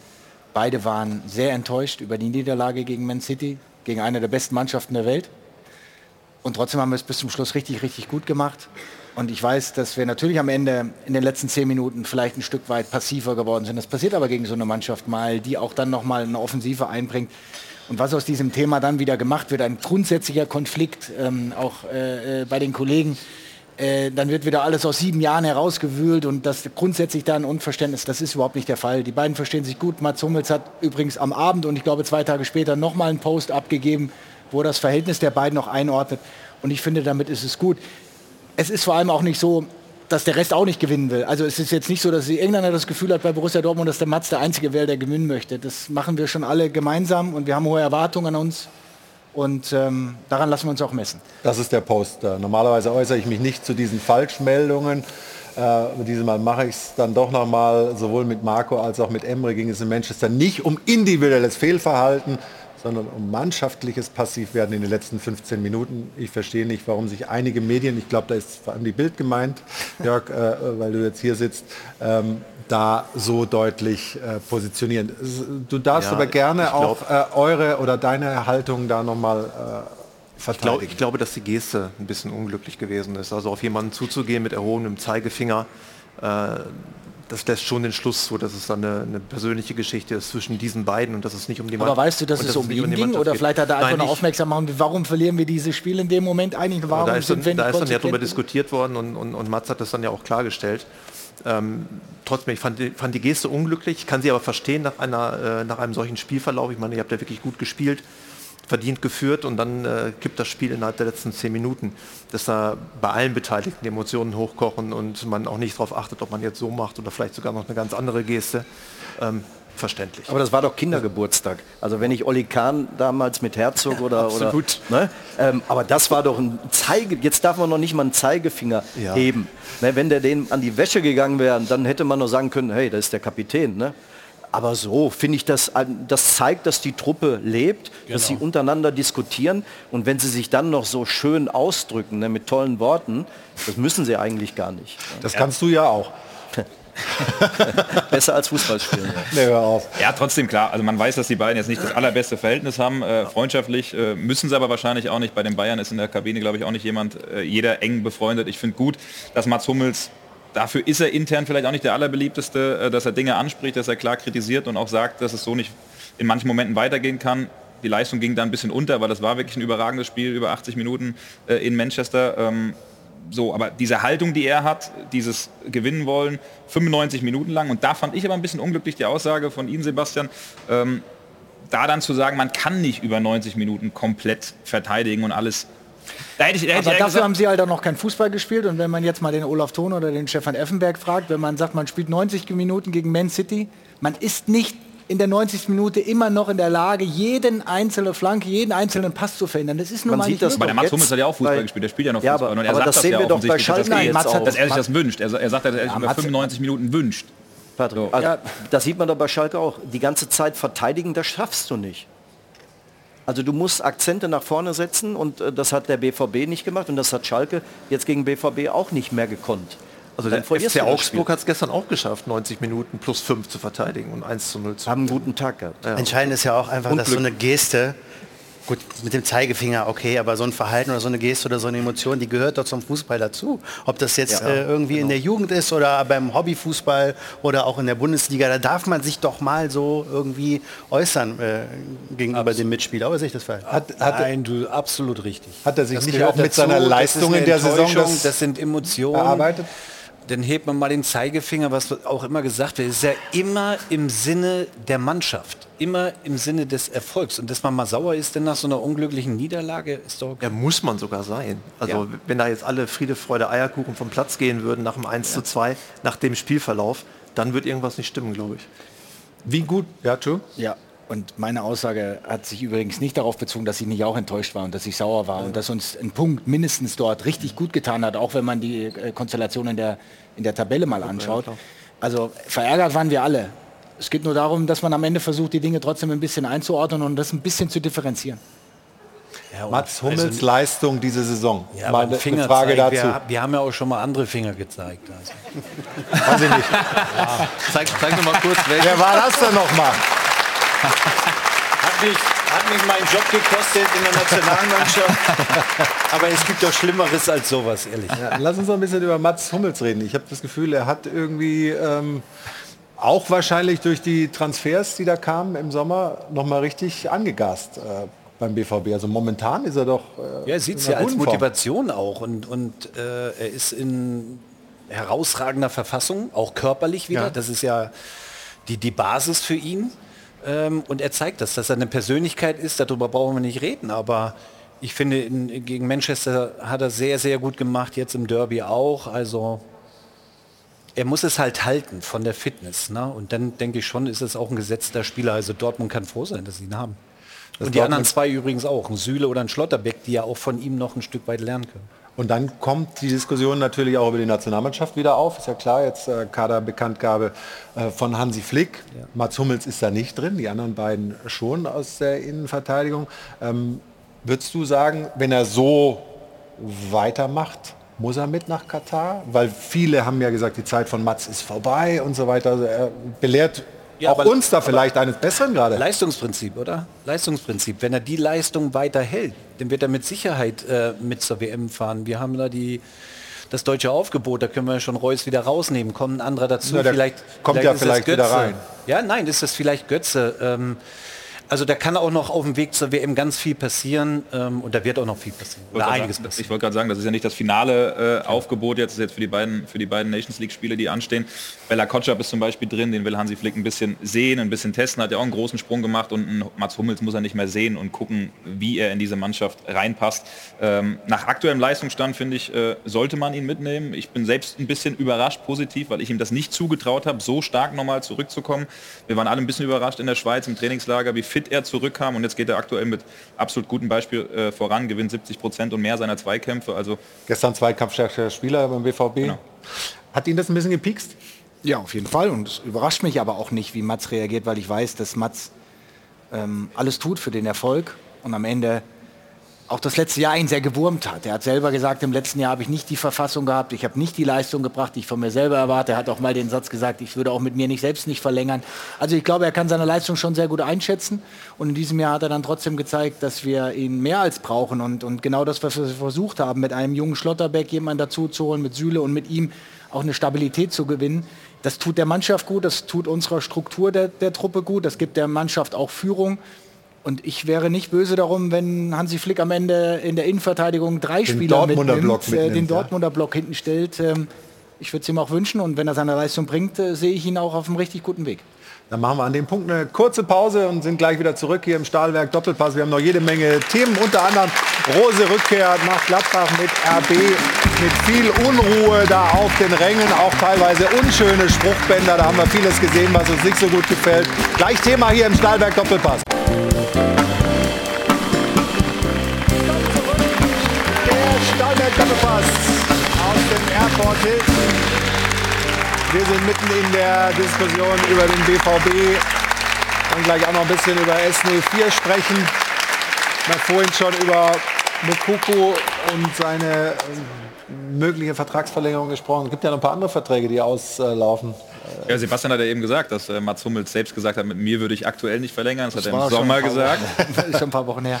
Was ist denn jetzt? Mit Mats, aber auch mit äh, Marco Reus. Das sind ja beide die zwei. Da kann ich mich ja nur wiederholen, habe ich in den letzten Wochen und das wissen Sie ja ganz genau. Äh, Aber die Zuschauer hier. Ja, genau. Ich habe schon gesagt, dass wir da auch in sehr engem, vertrauensvollen Verhältnis sind. Die Jungs sind sehr, sehr lange bei Borussia Dortmund und wir werden da zu gegebener Zeit drüber sprechen. Okay. Unbefriedigend, aber gut. Ich habe gedacht, du holst mehr raus. Ja. Ja, gar nicht so einfach. Mehr war nicht drin. Ja. Die Frage kommt zu häufig. Ja, im Winter kann man sie ja nicht zusammensetzen, ne? wenn die beide hoffentlich aus BVB-Sicht bei der WM sind. Die haben ihr Telefon dabei. Ja. Und danach wird es teuer, wenn die als Weltmeister zurückkommen. Ja. Oh, du bist ein Ja, du bist schon ja, sehr gut. ganz weit. Sehr gut. Lass uns noch ein bisschen über, über Schalke sprechen. Äh, gab eine wirkliche Chance gestern so. Ähm, Aber zu wie- wenig. War zu wenig aus deiner Sicht? Ja, ähm, vielleicht ähm, den Möglichkeiten geschuldet. Ähm, man hat sich auf die Defensive konzentriert und äh, da sehen wir die Chance auch. Oh nee, Ja. da kommt er. Kleine Chance. Also, Kleine Chance, ja. äh, ich habe das ja vorhin auch Wenn gesagt, ähm, wenn du halt ähm, 90 Minuten unter Druck bist, dann passiert irgendwann mal ein Ding, man ist unkonzentriert und ist dann nicht eng wie bei Mokuko ähm, direkt am Mann dabei, dann wäre eine Möglichkeit gewesen. Kann der Torhüter vielleicht auch raus bei der Situation im 5-Meter-Raum? Ähm, das sind so Dinge dann kurz vor Schluss dem Druck geschuldet, weil der BVB hat mächtig Gas gegeben. Aber was sich so ein bisschen durchzieht durch die Saison bisher, es ist eine Einheit da bei Schalke Ja. 04 zwischen Fans und der Mannschaft. Äh, Rufen Schröder hat sich da so zu geäußert und wie gesagt, wir erinnern uns alle, das war auch mal anders. Im Endeffekt ist es natürlich schade im Nachgang klar, äh, dass, man, dass die Jungs sich da nicht belohnt haben für eine couragierte Leistung, auch gerade in der Defensive. Äh, Da war viel Leidenschaft drin, für mich aber dann auch wieder bedeutend, wie unsere Fans damit umgehen. Ne? Sie verlieren das Derby und trotz allem sehr, sehr positiv, die Brust ging raus, haben die Jungs in die Kurve geholt. Das ist ja für einen, Spieler auch immer schwierig. Wie trittst du da gegenüber? Das war sehr positiv. Und von daher zeigt es einfach den äh, neuen Zusammenhalt auf Schalke und genauso müssen wir weitermachen. Ist das denn nachhaltig? Also, können sich auch Situationen jetzt auch in Bälde ergeben, die, sagen wir mal, das Publikum ein bisschen ungeduldiger werden lassen? Ja, absolut. Das geht ja immer schnell bei Schalke. Also nach dem 1 zu 6 gegen Union Berlin waren die Fans da und haben, haben Beifall geklatscht, aufmunternden Beifall. Äh, wenn das dann allerdings gegen Bochum schiefgegangen wäre, schon äh, kann das schnell sein, dass es dann äh, kippt. Mit einem Derby-Sieg jetzt hat, hat keiner gerechnet, muss man sagen, ist ja klar. Eigentlich haben auch viele gedacht, dass es höher ausfallen würde. Defensiv haben sie das da ganz gut gemacht. Das haben die Fans auch honoriert danach. Was trotzdem ein bisschen unbefriedigend ist, ist einfach, dass da nach vorne gar nichts läuft. Man hat das gesehen bei FC Augsburg jetzt gegen Bayern München. Die sind vorne früh draufgegangen und waren mutig. Das war von Schalke gestern einfach überhaupt nicht. Haben einige äh, Standards sich zumindest erarbeitet. Äh, 3, 4, 5. Einige ist auch zu viel gesagt. 3, 4, 5. Und die sind auch äh, so schlecht ausgeführt worden, dass ein Freistoß von ganz links äh, fast zur Eckfahne, Eckfahne ganz rechts gelandet ist. Das ist dann einfach zu wenig. Da, da muss mehr kommen. Die Mentalität ist in Ordnung, das sehen die Fans, das honorieren die erstmal. Aber die Punkte, hallo Schweinchen, die Ja, ja, ja, müssen, sag's, sag's. Nee, ich sag's nicht. Äh, Ich bin aber gespannt, wie du da rauskommst. ja, ja, hast recht. für einen guten Zweck. Nach der Sendung mache ich, mach ich alles rein. Nein, jetzt, ja, ja. Ähm, am Ende zählen die Punkte. Jawohl! Natürlich.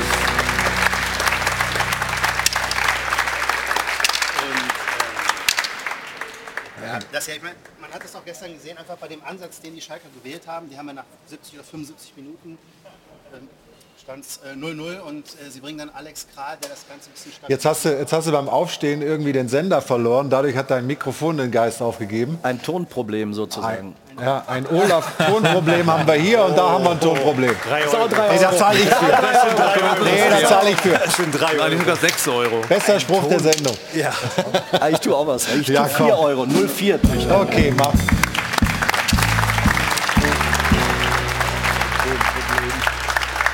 Vielleicht ganz, ganz kurz noch, das ist mir dann vom Ansatz einfach auch ein bisschen zu wenig. Wenn es dann nach 70, 75 Minuten 0-0 spielt in Dortmund, dann bringe ich doch keinen defensiven äh, Mittelfeldspieler, der das Ganze stabilisiert und vielleicht die Dortmunder noch äh, in die Schalker Hälfte einlädt. Äh, kurz danach kam ja dann Rodrigo Salazar, da ging es plötzlich nach vorne Mhm. mit zwei, drei guten Szenen, das hätte früher kommen müssen. Eine ich. Einschätzung von dir noch vielleicht, weil du dich ja mit Schalke äh, hauptberuflich äh, beschäftigst beim äh, Kicker.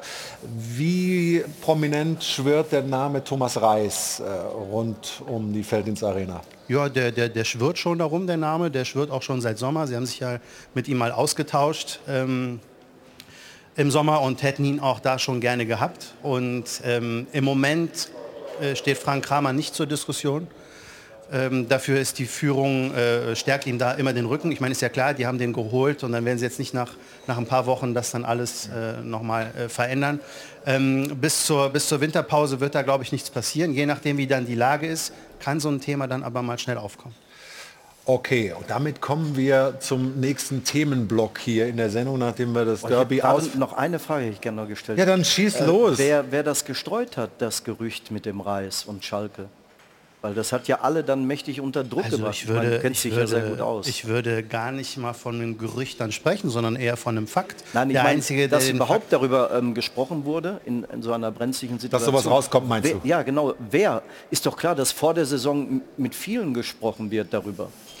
Die, die Brisanz entwickelte sich ja erst dann, als äh, es dann um Thomas Reis in Bochum ging und er gesagt hat, nein, war nicht so. so und Aber ich dann, bin mir sicher, das ist auf Schalke kein Thema. Boah, da würde ich, gegen, da würde ich gegen wetten, aber ich habe heute schon eine Wette. Du, du gehst ins Risiko. Ich habe heute schon eine Wette. Äh, und du ich, hast doch kein Geld mehr. ich habe kein Geld mehr. Äh, Ich kenne die Gehälter bei Sport 1, das ist Ich das habe doch, Problem. dann- ich hab doch dann 200 Euro in ein paar Wochen und dann kann ich wieder nochmal wetten. Also ich, ich mache auch gern mehr. Also, weil du verlierst alle Wetten. So kommen wir zum nächsten Themenblock. Ähm, es ist ja nicht immer so angenehm, die oder den Ex wieder zu treffen. Für Marco Rose war das auch so. Gegen den BVB war es angenehm. Gestern in Gladbach eher nicht so. Sebastian Bernsdorf.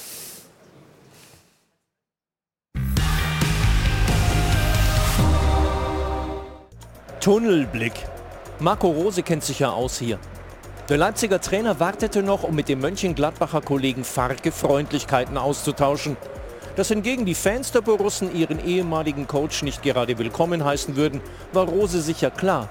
Aber dass das Mönchengladbacher Fanprojekt den ehemaligen Sportdirektor Max Eberl mit abenteuerlichen Vorwürfen schmähte, weil er sich offenbar mit RB-Geschäftsführer Minzlaff einig ist in Bezug auf die gleiche Position in Leipzig, war einfach nur fies. Immerhin, die Mönchengladbacher Spieler machten vor, wie es geht, gaben eine sportlich faire Antwort, fegten die Gäste einfach vom Platz und stürzten sie so noch tiefer in die Krise. Das 0 zu 3 war die vierte Niederlage in den vergangenen fünf Pflichtspielen für sie. Und wenn Marco Rose das Gesicht dieser Krise ist, ist Deutschlands Fußballer des Jahres Nkunku die Symbolfigur. Seit fünf Pflichtspielen ohne Tor und gestern Abend sogar ohne Torschuss. Der Blick auf die Zahlen ist ernüchternd.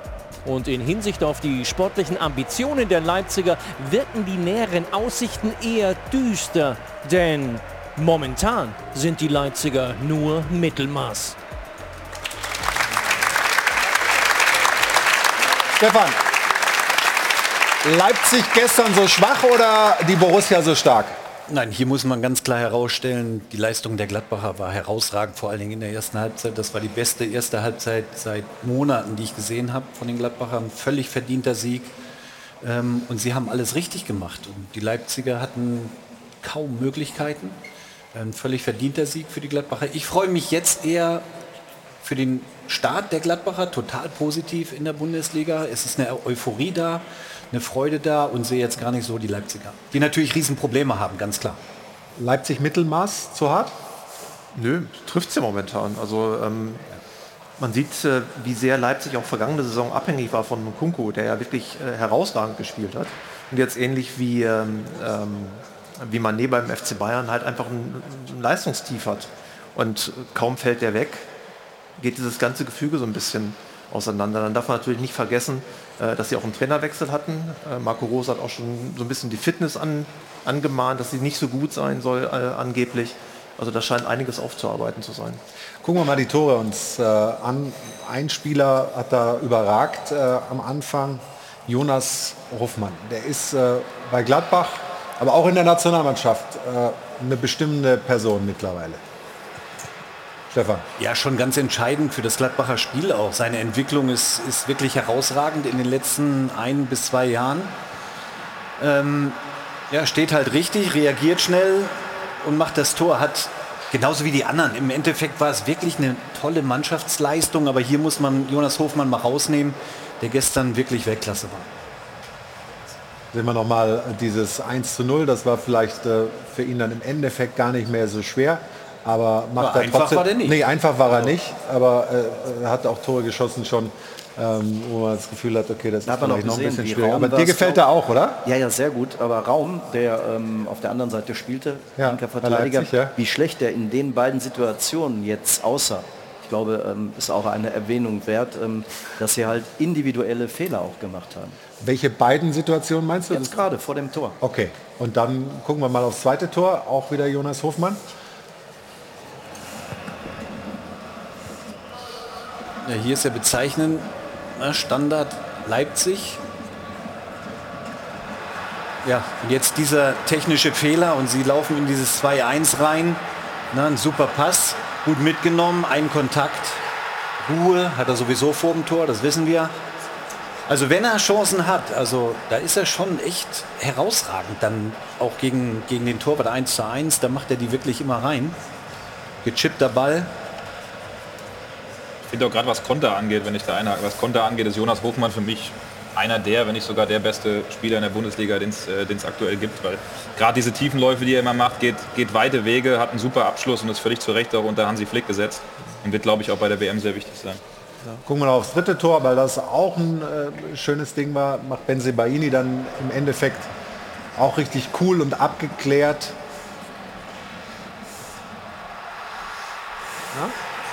Also auch da, also ich muss jetzt mal sagen, ne, das. Verteidigen von den Leipzigern. Ja. Ne? Also man hat ja gedacht durch den Trainerwechsel, also ich wünsche natürlich Marco Rose das, aber schau mal, die machen ja komplett die Mitte auf, wo, wo drei Gladbacher stehen. Die stehen ja überhaupt nicht gestaffelt. Also das kann jetzt nicht sein. Ne? Aber, wenn sie Aber macht er natürlich das, Weltklasse, macht das super. Ja, also macht das ist Spielfreude Weltklasse. pur, Ja, finde ich. ja, ja. Toll. Aber Marco Rose hat die Zeit, diese Mannschaft äh, zu entwickeln, Ich finde, weiterzuentwickeln. Ja, aber grundsätzlich, diese Trainerwechsel, dieses Hire and Fire muss einfach aufhören, sonst bekommt man keine Strukturordnung rein und ähm, man verfällt immer wieder in alte Tugenden. Sebastian, ne? Hat er recht. das ist auch der Anspruch eines jeden Clubs, einen Trainer so lange wie möglich natürlich im Warum Club zu habt ihr behalten. euch nochmal von Marco Rose getrennt? Weil wir am Ende unsere Ziele, die wir ähm, uns gesetzt haben, wirklich nicht erreicht haben. Und das gehört auch dazu. Am Ende ist es ein Leistungssport und dann gab es ein paar Themen und deswegen haben wir uns dann getrennt. Aber mich freut total für Marco, dass er auch in Leipzig wieder angekommen ist und ist ein sehr guter Trainer und äh, er wird mit dieser Mannschaft aus dem Mittelmaß rauskommen. Da bin ich fest von überzeugt. Also wie gesagt, die sportliche Seite dieses Spiels haben wir hier so im Schnelldurchlauf besprochen. Das war eine großartige Leistung von Gladbach. Aber es gab eben jede Menge Dinge auf den Rängen. Die Begrüßung für Rose, aber auch die Spruchbänder, die da zu sehen waren, die sicherlich diskutabel sind, äh, um es gelinde äh, zu formulieren. Aber zunächst mal äh, zeigt uns Jana das, was da so gestern bei diesem Spiel alles zu sehen, zu lesen, zu hören war. Ja, dann schauen wir doch direkt einmal äh, rein in die Bilder, Plakate auf den Rängen, wie Flo es gerade gesagt hat. Denn nicht nur die Rückkehr von Marco Rose nach Gladbach war gestern ein Thema, sondern auch die Personalie Max Eberl. Denn auch der steht ja anscheinend nach seinem Rückzug aus dem Fußballgeschäft vor einer Rückkehr in die Fußball-Bundesliga. Und ähnlich wie Marco Rose könnte es ihn also zu RB Leipzig ziehen. Das Ganze dann also zum Unmut der Fans. Unter der Woche hat ja schon ein Fanprojekt einen offenen Brief an Max Eberl veröffentlicht mit dem Vorwurf der Schauspielerei, also ziemlich übler Vorwurf. Und gestern eben dann noch im Nachgang bei diesem Spiel also diese üblen Plakate. Und das sorgt dann nicht nur für Unverständnis bei vielen anderen Fans, sondern auch bei den Spielern, wie zum Beispiel Jonas Hofmann. Also äh, ist für mich völlig, äh, äh, völlig äh, weg von jeglicher Vorstellung meiner Erziehung und ähm, meiner, meiner Werte äh, gegenüber anderen Menschen. Und, ähm, aber äh, ja, ich glaube, ich bin nicht derjenige, der das ändern kann. Ähm, ich kann's, äh, kann nur meine Meinung dazu abgeben und ähm, ja, muss, muss es mir leider an, äh, anschauen und anhören. Wie ist da so die, die Haltung hier in der Runde, Stefan? Ist das noch normal, was da so äh, zu lesen war, oder geht das, Nee, das weit übers Erträgliche hinaus? Ja, absolut. Absolut. Also die Gesundheit, ich bezahle gerne drei Euro, ich habe keine mehr, du gibst mir Ich- drei, Hier, drei hier, Euro. ich halte dich heute frei, komm. Ja, Komm her, genug Kohle hier schmeiß vom doch mal rein. Terzic. Schmeiß mal rein. Hier hol ich, ja,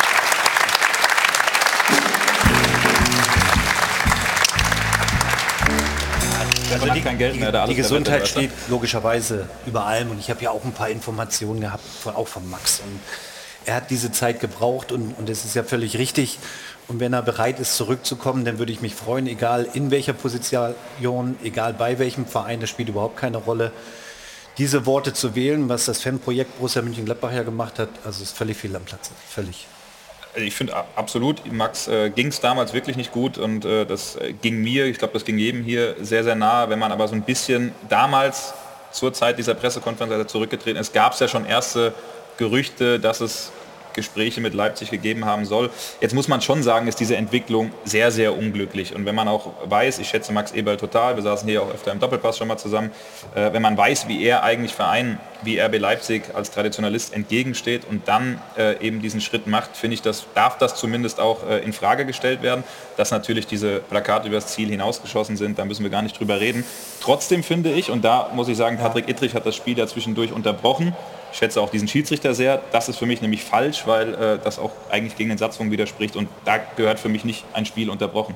Also das ist meine Meinung, was das angeht. Gut, das ist ein anderer Punkt und ich äh, gebe dir auch recht, das ist auch durchaus diskutabel, wenn Eberl jetzt zur RB geht, äh, ob das passt und so weiter. Ich finde nur diese, diese Herleitung dieses Fanprojekts ein bisschen schwierig zu sagen, das ist alles geschauspielert gewesen. Also da, über die Gesundheit eines anderen Menschen aus der Ferne irgendeine Diagnose abzugeben, finde ich, äh, Also ich glaube, wir, haben- sehr wir, haben gefährlich. alle, wir haben alle diese Pressekonferenz verfolgt und äh, Max Eberl hat, wenn ich mich richtig äh, entsinne, Tränen in den Augen gehabt. Äh, jeder hat gesehen, jeder hat gespürt, wie schlecht es ihm geht und wie schwer ihm das fällt, äh, Gladbach zu verlassen, was ja sein Projekt gewesen ist. Bei allen äh, Problemen, die es dann zum Schluss auch gegeben hat, aber er wollte da ja was aufbauen, er hat da ja auch lange erfolgreich gearbeitet. War sicherlich dann auch sehr, sehr enttäuscht, dass Marco Rose zu quasi die Borussia gewechselt hat. Aber ihm da irgendetwas zu unterstellen, dass er da geschauspielert hat, finde ich, ist unter aller Sau. Das gehört sich einfach nicht. Vor allen Dingen ist es ja nur eine Unterstellung, es ist ja nur eine Mutmaßung. Es gibt keine Beweise dafür, ihm das dazu unterstellen. Man, man, kann, man kann das äh, schlecht finden, diese Entwicklung dann, äh, aber ich muss auch sagen, Aber das muss selbst- man trennen, oder nicht? Ich- ich- Ja, ja, also äh, einfach der Umgang äh, des Fanprojekts damit dann äh, ist natürlich indiskutabel. Und ich muss aber sagen, selbst wenn Max Eberl damals schon vielleicht mit dem Gedanken gespielt hat, äh, irgendwann mal dann zu Leipzig zu gehen und vielleicht schon mal hier und da ein Gespräch geführt hat, hat er zu dem Zeitpunkt für sich festgestellt, dass er das da nicht mehr machen möchte und dass er ein paar Monate braucht und sich einfach vielleicht mal gedanklich damit beschäftigt, was danach Aber ich stelle mir Das die Frage, okay. warum ist denn nicht dann oder warum ist die Möglichkeit gar nicht genutzt worden, darüber nachzudenken, bei Gladbach weiterzumachen? Ja, weil du vielleicht irgendwann mal, wie Weil lange man- war er da? Zehn Jahre, weil du irgendwann mal, und hat was Tolles aufgebaut, weil du irgendwann mal an so einen Punkt kommst, wo aus irgendwelchen Gründen du da nicht weitermachen möchtest. Ist denn was passiert, ähm, was dazu? Muss, muss ja gar nicht. Wenn, wenn, wenn Weil, du, wenn glaub, ich doch ein so Baby pflege und ähm, das will ich groß herausbringen, ja, dann versuche ich doch auch einen zweiten Anlauf zu nehmen. Da muss ja gar nichts passiert sein. Sowas, wenn, wenn, wenn Da du muss so, doch was so in so einer passiert sein. Phase bist, nee, glaube ich nicht. Wenn, wenn du in so einer Phase bist, dann ist das oft auch einfach ein schleichender Prozess, der vielleicht sich über ein paar Klar, Wochen verstehe oder aber wäre das nicht jetzt schö eine schöne Geschichte?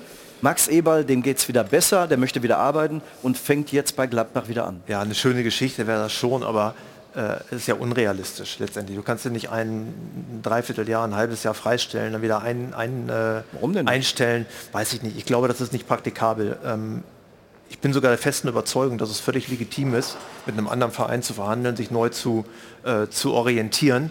Völlig unabhängig, ob man dann vielleicht danach irgendwann Aber spürt, dass ein er, dass Geschmäckle, er ne? ich weiß es nicht, warum. Ähm, diese Traditionalisten, sage ich jetzt mal, die immer sagen, ja Mensch, mit, ähm, mit RB Leipzig gibt es keine Akzeptanz und man darf mit denen nicht verhandeln. Was soll denn das?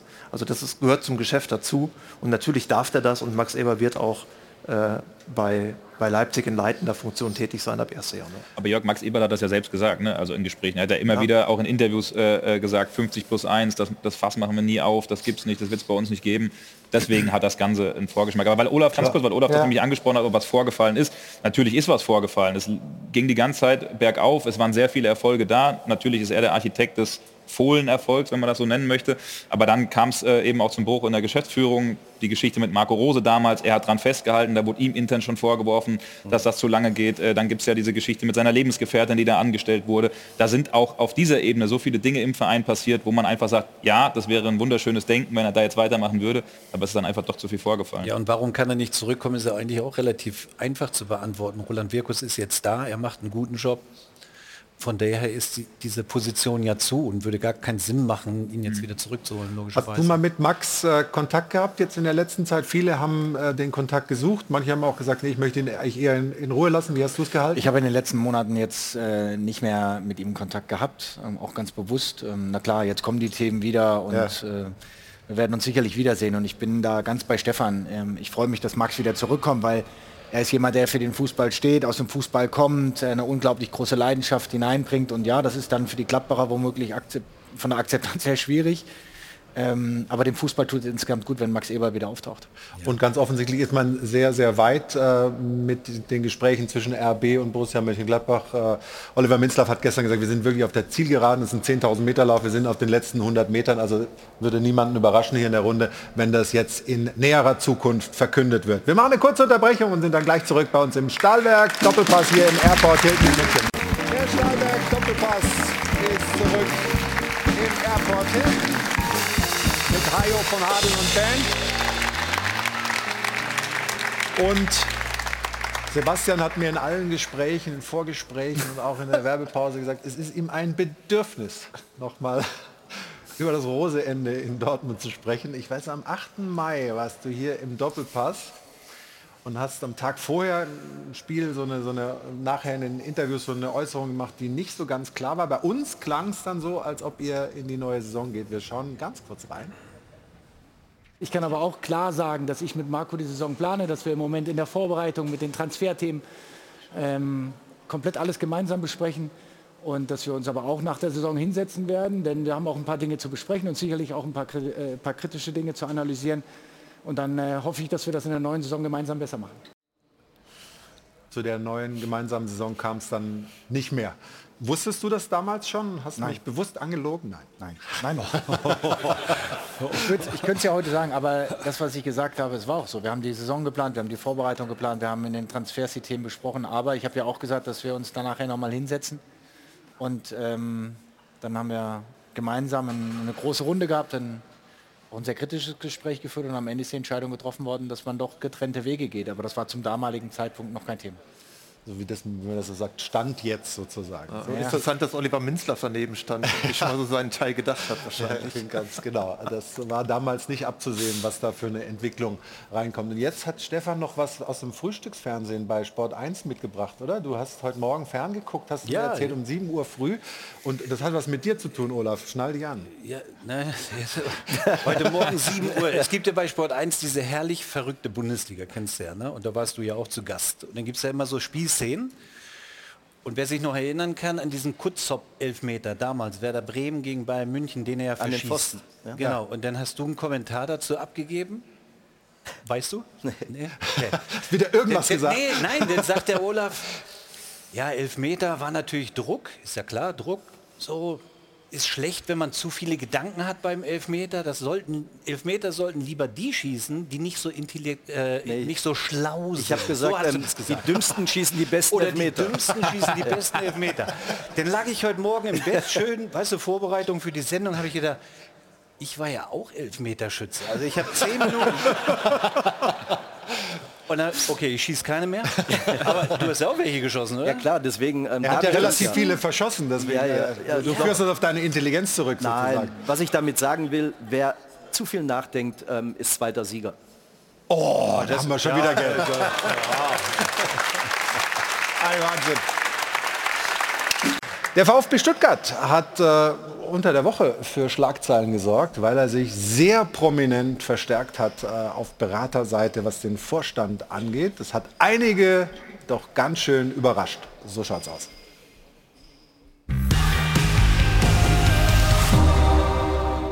Transferhammer beim VfB. Die Schwaben verpflichten gleich drei Hochkaräter auf einmal. Wir haben Weltmeister, wir haben Champions League-Sieger, wir haben deutsche Meister hier sitzen. Und keiner hat's gewusst. Da ist man schon stolz. Ich weiß nicht, ob es im Profifußball schon oft vorkam, dass drei solche Namen über Wochen und Monate, selbst die Überlegungen, nicht nach außen gedrungen sind. Respekt. Und deswegen hat er vorsichtshalber noch nicht mal die wichtigsten Angestellten eingeweiht. Nicht den Sportdirektor, nicht den Trainer und nicht den Sportkoordinator. Ist doch klar, die drei Plaudertaschen hätten sich sonst doch nur verplappert. So schaut's aus. Christian Gentner wird ab Januar Leiter der Lizenzspielerabteilung und sein Chef wird Sven Mislintat. Pikant, denn Mislintat hat vor drei Jahren Gentners Vertrag als Spieler nicht mehr verlängert. Ich als Spieler hätte mir einfach gewünscht, dass ich äh, die Möglichkeit habe, das früher zu erfahren. Dafür hat Mislintat jetzt sehr spät erfahren, dass Gentner zurückkommt. Die zwei sind also wieder quitt. So schaut's aus. Dass der VfB jetzt mit Kedira und Lahm zwei waschechte Weltmeister zurückholt, ist ein toller Coup. Kompliment. Ja, erstmal reizt mich äh, das neue Modell, das muss ich ganz klar sagen, äh, weil es nicht ähm, alltäglich ist, dass ein Vorstandsvorsitzender äh, Beratung von außen äh, zu sich nimmt. Also die Geschäftsleitung von Borussia Dortmund nimmt schon seit Jahren die Beratung von Matthias Sammer zu sich. Der Unterschied ist, Hans-Joachim Watzke kommt mit einem Europameister als Berater aus. Alexander Werle hat aber so viel Beratungsbedarf, dass er gleich zwei Weltmeister braucht. So schaut's aus. Aber jetzt mal konkret nachgefragt, was macht so ein Vorstandsberater eigentlich? Wir sind dazu da, eine Meinung abzugeben. Wir beraten, wir stellen unsere Kompetenz zur Verfügung und äh, dann muss der VfB ähm, schauen, was er daraus macht. Scheint nicht sehr stressig zu sein. Da kann man schon noch nebenbei die EM organisieren, oder? Für mich passt das sehr, sehr gut. Das ist schön. Muss man dazu eigentlich ins Stadion oder geht das gemütlich vom Tegernsee? Dass ich die Spiele natürlich verfolge, ist ja klar. Also sonst wird es schwer, den Vorstandsvorsitzenden zu beraten, wenn man nicht die Spiele verfolgt. Also das ist außer Frage, wie oft ich im Stadion bin, das werden wir dann sehen. Beim ersten Spiel im neuen Amt gegen Frankfurt war er schon mal nicht da. So schaut's aus. Sven Mislintat findet übrigens die neuen VfB-Verstärkungen ganz wunderbar. Und Alex Werle ist mittlerweile sehr traurig darüber, dass er Mislintat und Co. übergangen hat. Dumm gelaufen. ist also. Und immerhin durfte Mislintat mit seinen Transferüberschüssen die ganze Geschichte ja finanzieren. Jetzt wünschen sich allerdings über 10.000 VfB-Fans per Online-Petition, dass Werle den Vertrag mit Mislintat sofort verlängert. Aber das wird auch nicht angenehm. Wir sind beide keine angenehmen und einfachen Vertragsgesprächspartner. Äh, so schaut's aus. Ja, so schaut's aus.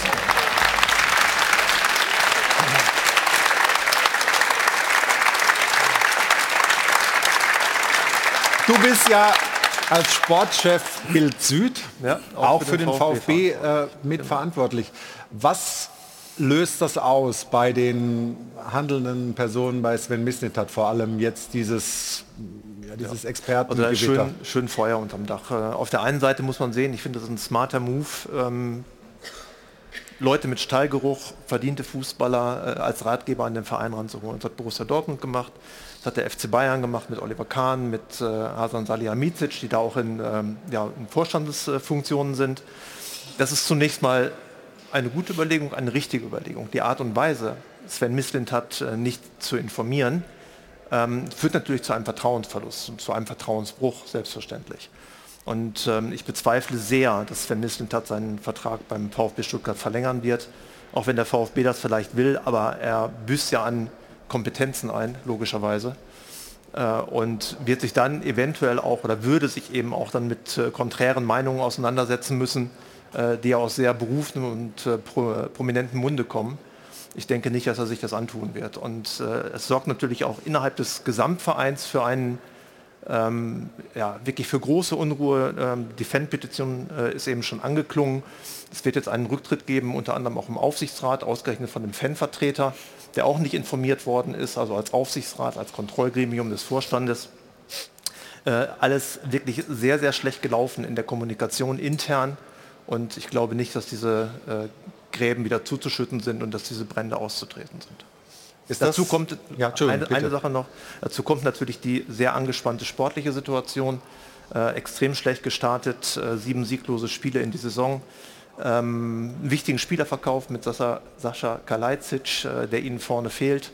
Ähm, ich habe große Sorge, dass der VfB in dieser Saison die Kurve bekommt.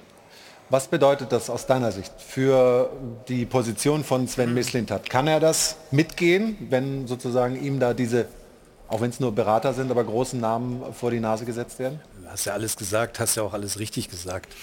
Ähm, es ist immer wichtig, Kompetenz reinzubringen. Ja? Borussia Dortmund mit Matthias Sammer. Ähm, ich bin ein absoluter Freund davon, wenn man sich ordentlich äh, miteinander austauscht. Überhaupt keine Frage. Aber das ist Beschneiden der Kompetenz von Misslintat, ohne Frage.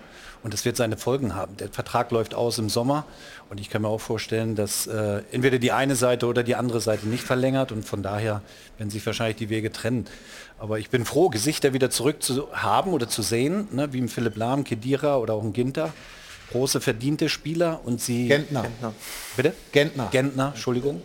Ähm, und sie wissen ja, worüber sie sprechen. Und das kann ja nur äh, ja, fruchtbar sein für den Erfolg selber. Wie funktioniert das denn äh, bei, bei euch mit diesem, ja doch, mit dieser geballten Kompetenz, die es da überall gibt, äh, mit Matthias Sammers Rolle als, als Berater? Wie, wie funktioniert das? Dass es da nicht zu, zu viel Reibung kommt? Ja gut, bei uns ist das jetzt schon ein über Jahre hinweg gewachsenes und gelebtes System. Äh, Matthias Sammer ist bei uns externer Berater Ja. äh, der Geschäftsführung und am Ende ein Aber das sind ja. Kedira und Lahm dann da auch, ja? Das weiß ich nicht, weil ich sowohl die Stellenprofile der beiden und auch das von, äh, von, von Christian nicht kenne, als auch das Organigramm nicht kenne. Mhm. Bei uns ist es nur so, dass es eine klare Rollenverteilung gibt und dass am Ende klar im operativen Geschäft auch Zuständigkeiten sind und Verantwortlichkeiten, die am Ende dann bei Aki Watzke und bei mir liegen. Ähm, wie das beim VfB Stuttgart sein wird, das weiß ich nicht. Aber ich weiß nur, dass Sven Misselt hat in seiner Rolle, und es ist egal, ob das beim VfB ist oder beim BVB oder wo auch immer, er braucht in seiner Rolle einfach eine gewisse Art von Freiheiten. Von Freiheit, von, von, von Verantwortlichkeit, auch von Durchsetzungskraft. Ansonsten wird das nicht funktionieren. Aber um, um diese Rolle jetzt nochmal so ein bisschen, es wird ja so ein bisschen belächelt manchmal, was macht Matthias Sammer, was machen jetzt vielleicht auch diese Berater. Ich finde diesen Weg insgesamt gut, muss man sagen, aber so wie man das gehört hat, war Matthias Sammer ja auch einer, der bei euch in den Gesprächen, in dieser Krisensitzung, wo vorhin drüber gesprochen ist, mit Marco Rose auch ein sehr gewichtiges Wort hatte. Ist das richtig? Wird da seine Meinung auch so extrem mit einbezogen? Ja, natürlich, bei diesem Gespräch war Matthias Sammer auch zugegen. Es ist auch gut, weil er als ehemaliger Trainer in verschiedenen Rollen in so einem Gespräch auch nochmal einen anderen Blickwinkel reinbracht. Deswegen haben wir ihn dazugenommen. Aber es wäre ja fahrlässig, wenn man so eine Meinung nicht nutzt. Deswegen finde ich ja auch den Weg grundsätzlich, äh, so haben Sie es ja auch beschrieben, äh, wenn dann Philipp Lahm kommt, der eine Erfahrung einbringt, ein Gesicht ist, auch mit Semi Kedira jemand, der jetzt auch in der Entwicklung ähm, auch mit seiner Ausbildung den nächsten Schritt macht. Ich finde das grundsätzlich gut. Aber es ist total wichtig, dass die Verantwortlichen in einer Funktion, und das ist nun mal auch Salihamidzic und Kahn, äh, die du gerade angesprochen hast, die haben einen den Hut auf, die müssen am Ende auch äh, die Kritik einstecken Genau. und die treffen am Ende die Entscheidungen. Und das ist, glaube ich, ganz wichtig, dass es ein klares Rollenverständnis gibt. Aber wenn man so übergangen wird, ähm, ist Dann das... kann ich äh, mir vorstellen, wie das Sven reagiert. Aber auch das du weiß ich natürlich nicht. Ich habe das jetzt auch nur von außen wahrgenommen, deswegen tue ich mich wirklich ein bisschen schwer, das zu beurteilen. Das sollen die handelnden Personen dann dort klären. Olaf, wie findest du das? Wie gefällt dir das? Ähm, ich meine, ich sag mal, ich finde schon prinzipiell ganz gut, wenn, wenn sich Leute in, in einer Vorstandsposition, die nicht originär aus dem Sport kommen, äh, Kompetenz dazu holen. Aber trotzdem hat das alles natürlich, wie Jörg auch sagt, irgendwie ein Geschmäckle, würde man Absolut, sagen. absolut. Also die haben Stress ohne Not gemacht und das wird der Werle, der Vorstandsvorsitzende, ähm, schon mit Bedacht gemacht haben. So sieht es aus. Ähm, ich selber äh, war ja vor circa zehn Jahren auch mal in ähnlicher beratender Funktion für den Vorstand auch tätig. Da ist immer die, ähm, wie du auch gesagt hast, wie wird es gelebt? Wie wird es auch umgesetzt in den Gesprächen? Und ähm, das handhabt jeder anders. Ähm, aber es, ich denke, bei denen ist es jetzt ernst gemeint in Stuttgart. Die Mhm. wollen die Jungs einbinden und vielleicht sie auch ähm, für andere Positionen, wie der FC Bayern das ja dann auch gemacht hat, ähm, einbinden. Kann ich mir Die vorstellen. Zeit müssen wir Ihnen natürlich auch lassen. Das jetzt mit Leben zu füllen, ist auf jeden Fall spannend und wir werden das weiter beobachten. Machen wir mal ein kurzes Päuschen und dann kommen wir nochmal zurück mit dem Stahlwerk Doppelpass am heutigen Sonntag. Kommen wir noch mal kurz rein hier bei uns ins Airport Hilton zum Stahlwerk Doppelpass. Olaf Thon hat in der Pause schon sein ganzes restliches Kleingeld ins Schweinchen äh, reingetan, weil er gesagt hat, meinen Ablauf gelesen. Wir haben ja nur noch zweieinhalb Minuten, hat er gesagt. Da haue ich keine Phrase mehr raus. Geht's doch Wir länger? Ja? Geht's doch länger? Nee, nee, nee, keine Sorge, keine Sorge. Aber ähm, du hast noch von, von Kollegen Kerry Hau, der ist auf der Wiesen, nicht um Spaß zu haben, sondern um zu arbeiten. Du hast noch was äh, mitgekriegt zum, zum Thema Bayern? Genau, weil wir über die Bayern ja eben gesprochen haben. Oliver Kahn äh, war auch da, hat sich äh, nochmal vor die Medienvertreter gestellt und hat Julian äh, Nagelsmann den Rücken gestärkt, hat gesagt, wir sind absolut überzeugt von ihm. Da ist die Kamera, da soll ich reingucken. absolut überzeugt von ihm und äh, hat er die Spieler in die Pflicht genommen und gesagt, äh, dass sich bei dem einen oder anderen der Glaube eingenistet hat, man könne die Bundesliga nebenher laufen lassen und das geht so nicht. Also klar, die Spieler nochmal in die Verantwortung genommen. Haben wir das Thema noch rund gemacht zum Ende der Sendung. Jetzt kommt Jana und offensichtlich ist der Doppelpass geguckt worden heute, ja? Ja, von einem prominenten Zuschauer. Tommy Schmidt hat ihn aufmerksam verfolgt und ähm, auf Insta kommentiert wie folgt. Selbst ja bekennender Gladbach-Fan und sehr erfolgreicher Autor, Comedian und Podcaster. Und er sagt, dieses Weißbier hier wurde seit 20 Minuten nicht angerührt. Was soll denn das? es hat ihn wirklich, es hat ihn, es geht noch weiter, es hat ihn wirklich sauer gemacht. Ähm, er, er meinte dann irgendwann, das wird doch sogar noch voller als Lehrer. Und am Ende sagt er, kann bitte Mario Basler kurz reinkommen und es, und es austrinken. Sehr schön. Ich hätte noch einen besseren Vorschlag. Ich würde sagen, Tommy Schmidt kommt einfach selbst mal in den Doppelpass vorbei, kann ein bisschen über Gladbach quatschen und sich um das Weißbier austrinken selbst kümmern. Also Einladung ausgesprochen, ja? Einladung steht hiermit an Tommy. Apropos Mario Basler, den sehen wir auch, wenn wir wollen, und zwar am Montagabend bei Rudi Brückner, also morgen zu Gast bei dem Fußballtalk von Rudi am Montagabend. Und jetzt natürlich noch die Spenden. Rund 200 Euro haben wir heute wieder eingesammelt und zwar von René Pfeiffer. Gruß an den Asbacher Bayer Ratzen, der bekannte Fußballsozialverein in Deutschland, Aktion Fußballtag e.V., Wirste Hund Durach aus dem Allgäu, Harald und Sibel Ludolf aus Kassel und Fritz Zinnecker von den Hesselberg Löwen. Danke. Danke dir, Jana, und danke unserem Publikum für die Spenden und danke der Runde für eine engagierte Diskussion. Stefan hat alles mit reingebracht, was er morgens im Fernsehen sieht und so weiter. War sehr unterhaltsam, hat viel Spaß gemacht. Dankeschön, Sebastian, auch für den Besuch hier in München. Gute Heimreise allen. Wir kriegen noch ein Gläschen Bier. Jetzt kommt äh, Bundesliga pur nochmal. Schönen Sonntag noch bei Sport 1 und nächsten Sonntag sind wir trotz Länderspielpause natürlich hier und sprechen dann über die Mannschaft von Hansi Flick. Freue mich sehr drauf. Bis dahin. Tschüss und auf Wiedersehen.